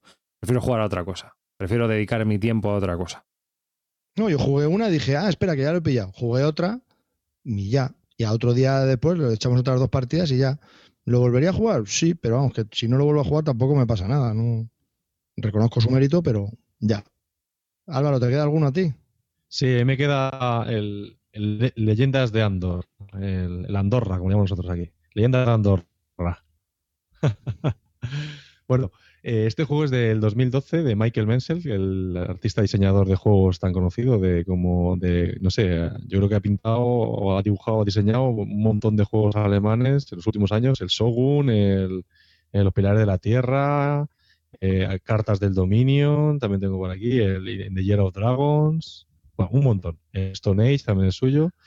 Y yo creo que es el primer juego ¿no? que se lanza a hacer él, ¿no? aparte de diseñar de, de, artista, es el primero que se eh, cuento un poco. Es un juego mm, para dos a cuatro jugadores. Te interrumpo para aplicarle un poco la ficha. ¿Vale? Sí. Y, unos 75, un poco atascado. y, uno, y unos 75 minutos de duración. Es, eh, tanto está publicado en España por Debir. Está en español totalmente. Sí, por Debir.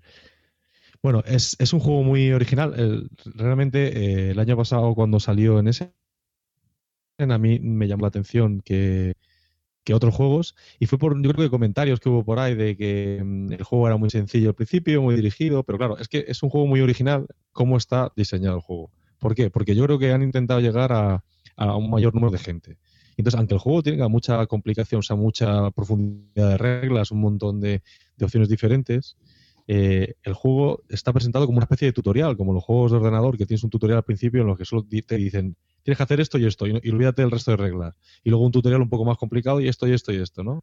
Entonces, el primer escenario directamente, la gracia que tiene es que mm, en ningún momento tienes que leerte todas las reglas enteras para empezar a jugar, sino que te dicen, empieza a jugar ya con esto y con estas dos reglas y luego ya te iremos contando. Y yo creo que también esa es una de las virtudes, porque tú vas descubriendo el juego. Pero a su vez, el tema es que a la vez que te enseñan a jugar, te van empezando a contar la historia, lo que es la leyenda en sí. Entonces te meten en su mundo y te empiezan a explicar, porque la primera aventura... Sí, vienen las dos cosas un poco. Entonces te dicen, aquí tienes que mover. Entonces, el objetivo de esta leyenda es hacer esto. Entonces, y te enseñan solo a moverte. Entonces, entre todos decidís cómo moveros por el tablero para llegar a, hacer ese objetivo. Ya está. Y cuando llegas, te dicen, y ahora muestra otra carta. Y esa carta te da una nueva parte de la historia y te explican cómo conseguirla.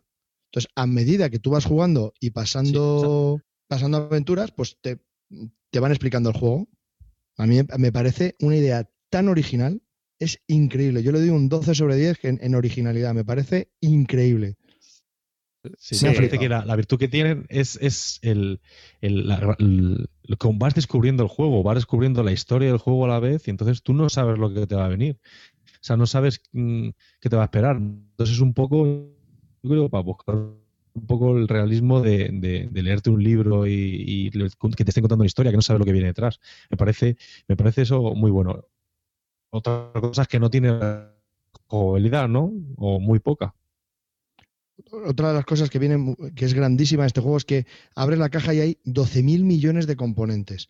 Pero te empiezan a explicar y te dicen que cojas uno, dos y tres, ya está. Y dices, joder, ¿y el resto de los componentes?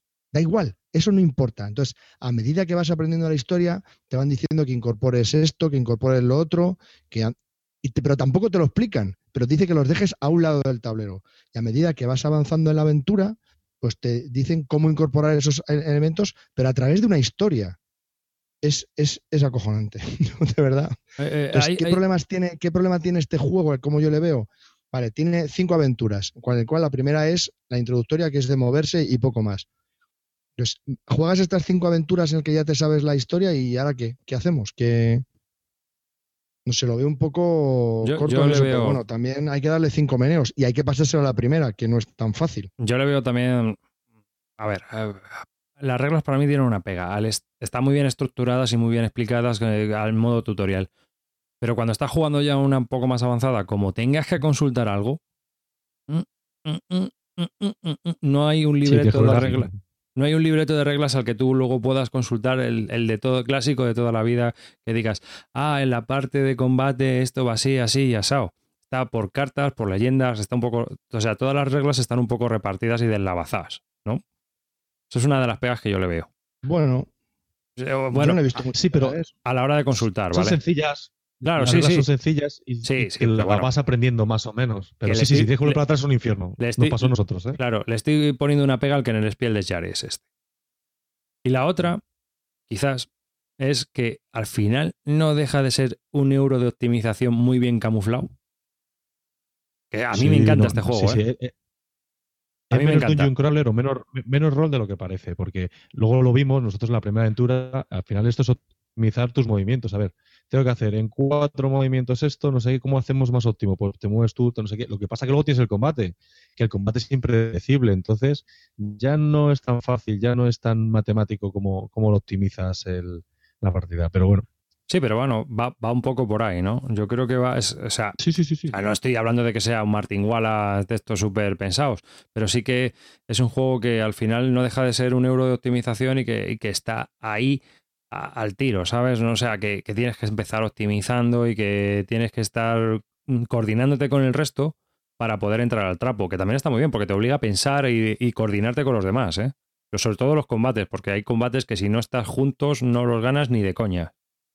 Ese es el problema que le veo al juego, que han querido hacer un family game eh, de una aventura, pero hay que pensar un huevo. Ya en la primera aventura ya hay que pensar, hay que saber cuántos turnos quedan, cómo optimizas eso, por dónde hay que ir, mm, qué es lo que hay que hacer. No lo veo tan sencillo, ¿eh? No, no, no, no, no, no. No es tan evidente como voy a matar a todos los bichos que estén aquí cerca. Sí, sí, venga, el primero que, se te presente, pues lo vas matando y matas bichos, matas bichos y ya está. a mí, a mí, a mí el juego me encantó, porque un tablero doble por los dos lados, fichas para aburrir, o sea, tiene tela marinera. Y no solo eso, yo creo que, que puede haber mucha gente que pueda crear aventuras que yo no sé si existirán ya, que te las puedas descargar para poder jugarlas tú. O sea, aparte de lo que ya venga, es lo que tú ya puedes crear y se puede crear. Y es que es más, puedes crear hasta unas reglas para crear escenarios, yo creo, ¿no? Ah, yo creo que es un juego con mucho potencial. No sé si os lo parece a vosotros. Sí, yo, he visto aquí, eh, he buscado leyendas de Andor en, BGG y he visto siete entradas aparte del juego original. Yo no sé, uno de ellos es una ampliación claramente y el resto pues no, lo tengo claro. Sí, pero es la misma ampliación en varios idiomas, en inglés, en alemán y en español. Es la misma mm, aventura, es una aventura gratis que han hecho. Sí, lo estoy mirando el otro día. Ya, pero ya aquí estoy viendo otras cosas, todas en alemán, de Ruf der Skrale, Das letzte Lagerfeld. eso, puede ser promociones, ¿eh?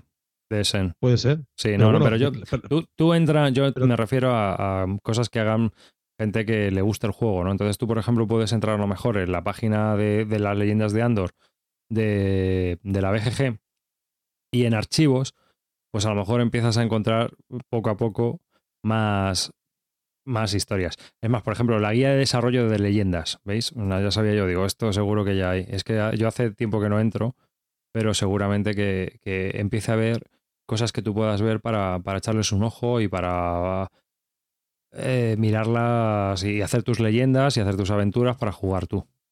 Sí, pero si te, si te, fijas en expansiones, pone ya que tiene 8. No sé si están planificadas o qué, pero 8 hay. O sea, que, que, tiene tela altero. Otra cosa es la pasta que te quieren sacar, pero, pero ya han sacado al menos 6 leyendas y dos expansiones especiales o algo así. Sí, no, y luego, lo que pasa es que es un juego aquí, que. Aquí difiero, eh, aquí difiero, porque creo, si no recuerdo mal, que solo hay una expansión y la presentaron en Essen. Sí, solo hay una mm. expansión. A ver, Álvaro, publicada solo hay una, ¿eh? Pero leyendas hay seis aquí. No sé si pero porque a lo mejor. Porque a lo mejor vas a Essen y te han regalado una carta que es una leyenda. ¿Me entiendes lo pues que quiero decir? Son mini expansiones y cosas que tú vas a encontrar de promoción. pero la expansión como tal eh, la presentan ahora en Essen y es la primera expansión, creo, que hay editada de. Sí, sí, no, no, nos liemos. O sea, la primera expansión comercial es la que van a sacar ahora. No hay más. Las otras son regalitos.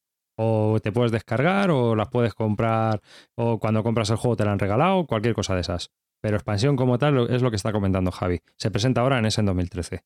Y va a salir también en, español. Divine. Mm. Sweet. ¿Tú también estás enganchado? ¿Estás enganchado a eso? sí, está enganchado. Qué triste, Dios mío. Es que no paso una. no pasas un juego de esos, que es diferente. Divine, y le voy a meter una hostia al pollo. Este hasta los huevos. Bueno, pues eso es lo que os comento, que yo creo que eh, yo ya yo lo estoy viendo. En la sección de archivos de, de, las leyendas de Andor ya hay mm, leyendas creadas por la gente para, para poder descargarse y jugarlas tú. O sea que... Sí, de hecho viene una carta como vacía para que tú escribas tu leyenda y te la crees, ¿no? En el... Por eso te digo que, yo creo que... Estás de la aventura 6 ah. para que tú puedas hacerte las distintas partes. Claro, mola. Oye, está bien. Muy bien, muy bien. La verdad que este juego me ha encantado. Sí, sí, es un juegazo. Me parece que tiene mucho potencial, como dices tú. Sí, sí. Eh, lo que ocurre es que yo quiero, yo le veo más para jugar en familia, fíjate, no sé. No es un juego que vea para jugones. No sé por qué. No el otro día estuvimos los tres ahí, Jorge Cortato y yo, dándole a la cabeza. A ver, espera, vamos a organizarnos. Quedan tanto tiempo. Tenemos que, solo podemos matar dos bichos. Tenemos que ir por aquí. Tenemos que, no sé, joder. Sí, sí, sí, sí, te tienes que comer la olla, pero que bueno, que, que no sé, que por alguna razón yo veo que es un juego que se juega muy bien no sé, yo lo juego con mi sobrino y encantado. Pero no es un juego que yo me llevaría para jugar con los amigos, fíjate. Esa es mi opinión, ¿eh? Pero a mí me encanta. Mm. No sé. Pero bueno, también depende del grupo, de, de tu historial lúdico y todo eso, como siempre, vamos. Pero vamos, estamos hablando de las leyendas de Andor, un juego de Michael Menzel, publicado por Devir, eh, de 2 a 4 jugadores y unos 75 minutos de duración no ha vendido todo lo que ha querido, pero que yo creo que se merece más de lo que ha conseguido. Personalmente. Totalmente. Sí. Y yo creo que, los comentarios que he oído siempre es que, las dos primeras aventuras, como son tan fáciles, bueno, a ver, dos cositas. Hay ah. cinco aventuras, o sea, que no te precipites. Eso para empezar. Y dos, mm, y creo que aquí la voy a cagar, pero creo que la gente juega mal. Porque cuando matas un bicharraco, el tiempo avanza uno. ¿Eso lo hacemos todos? Es que va muy rápido. Como te pongas a matar bichos, te quedas sin tiempo fijo.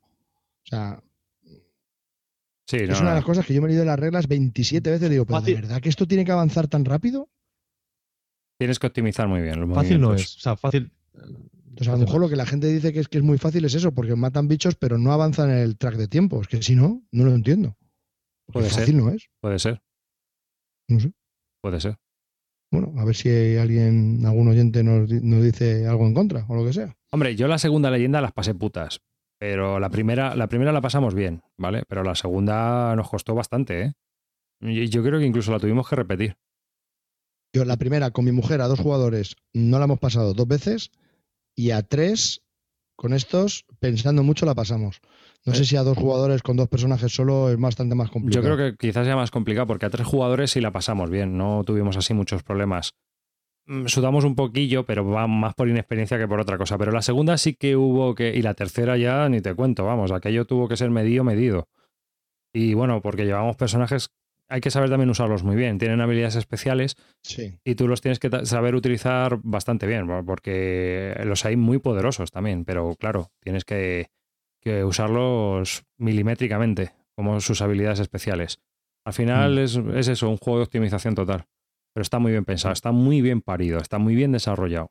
Es Sí, sí, la verdad que sí. Está muy eso bien hecho. tiene un- narrativo, ¿no? narrativo, narrativo, también. ¿no? Sí, por eso te digo que es que está todo muy bien integrado, que aunque sea una especie de juego, un Eurogame eh, camuflado, está todo Es tan bien conseguido que es la leche.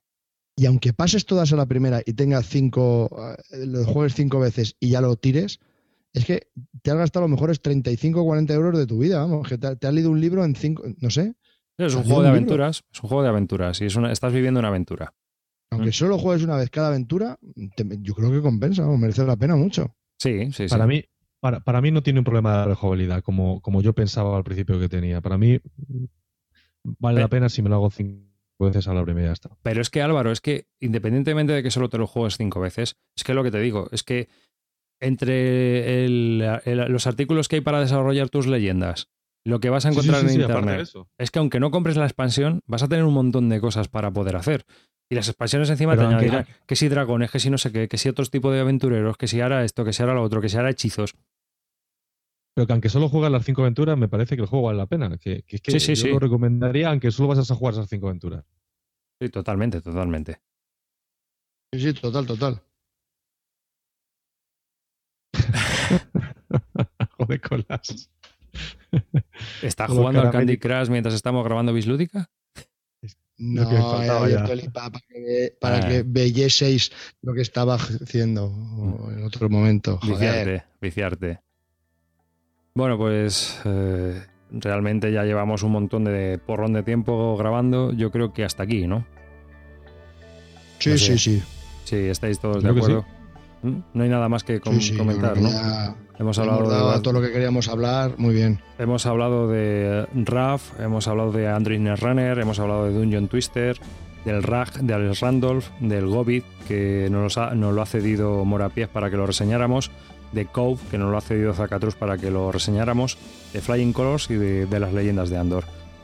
Eh, bueno, pues hasta aquí este episodio del podcast de Bislúdica, el episodio número 65. Este que os habla David Arriba se va a despedir, no sin antes dar las gracias a todos los oyentes que escuchan este podcast, a los oyentes en directo que han aguantado hasta las mm, 12.46 de la noche eh, oyéndonos hablar de, de juegos y aguantando la colgadura de Álvaro que ha sido brutal, la pobre.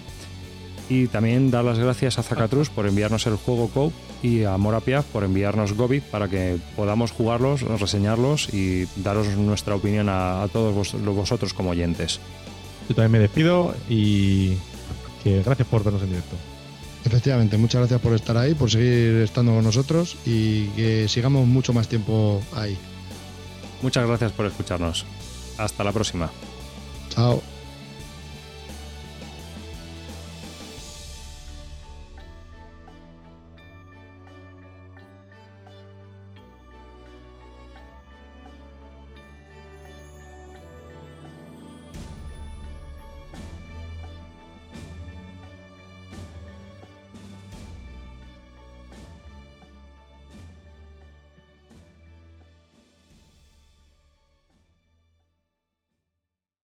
Que no sabías que, que mi mujer gana, gana mucho desnuda. Dice, así, pues tendrá un cuerpo de escándalo. No, no, es que es puta.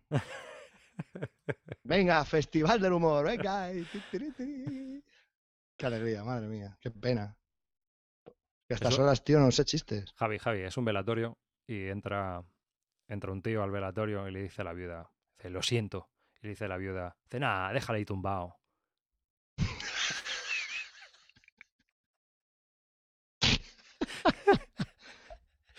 Pues esto es aquí en Cádiz, ¿no? Esto es un nota que está ahí, es un payaso en un circo, ¿no?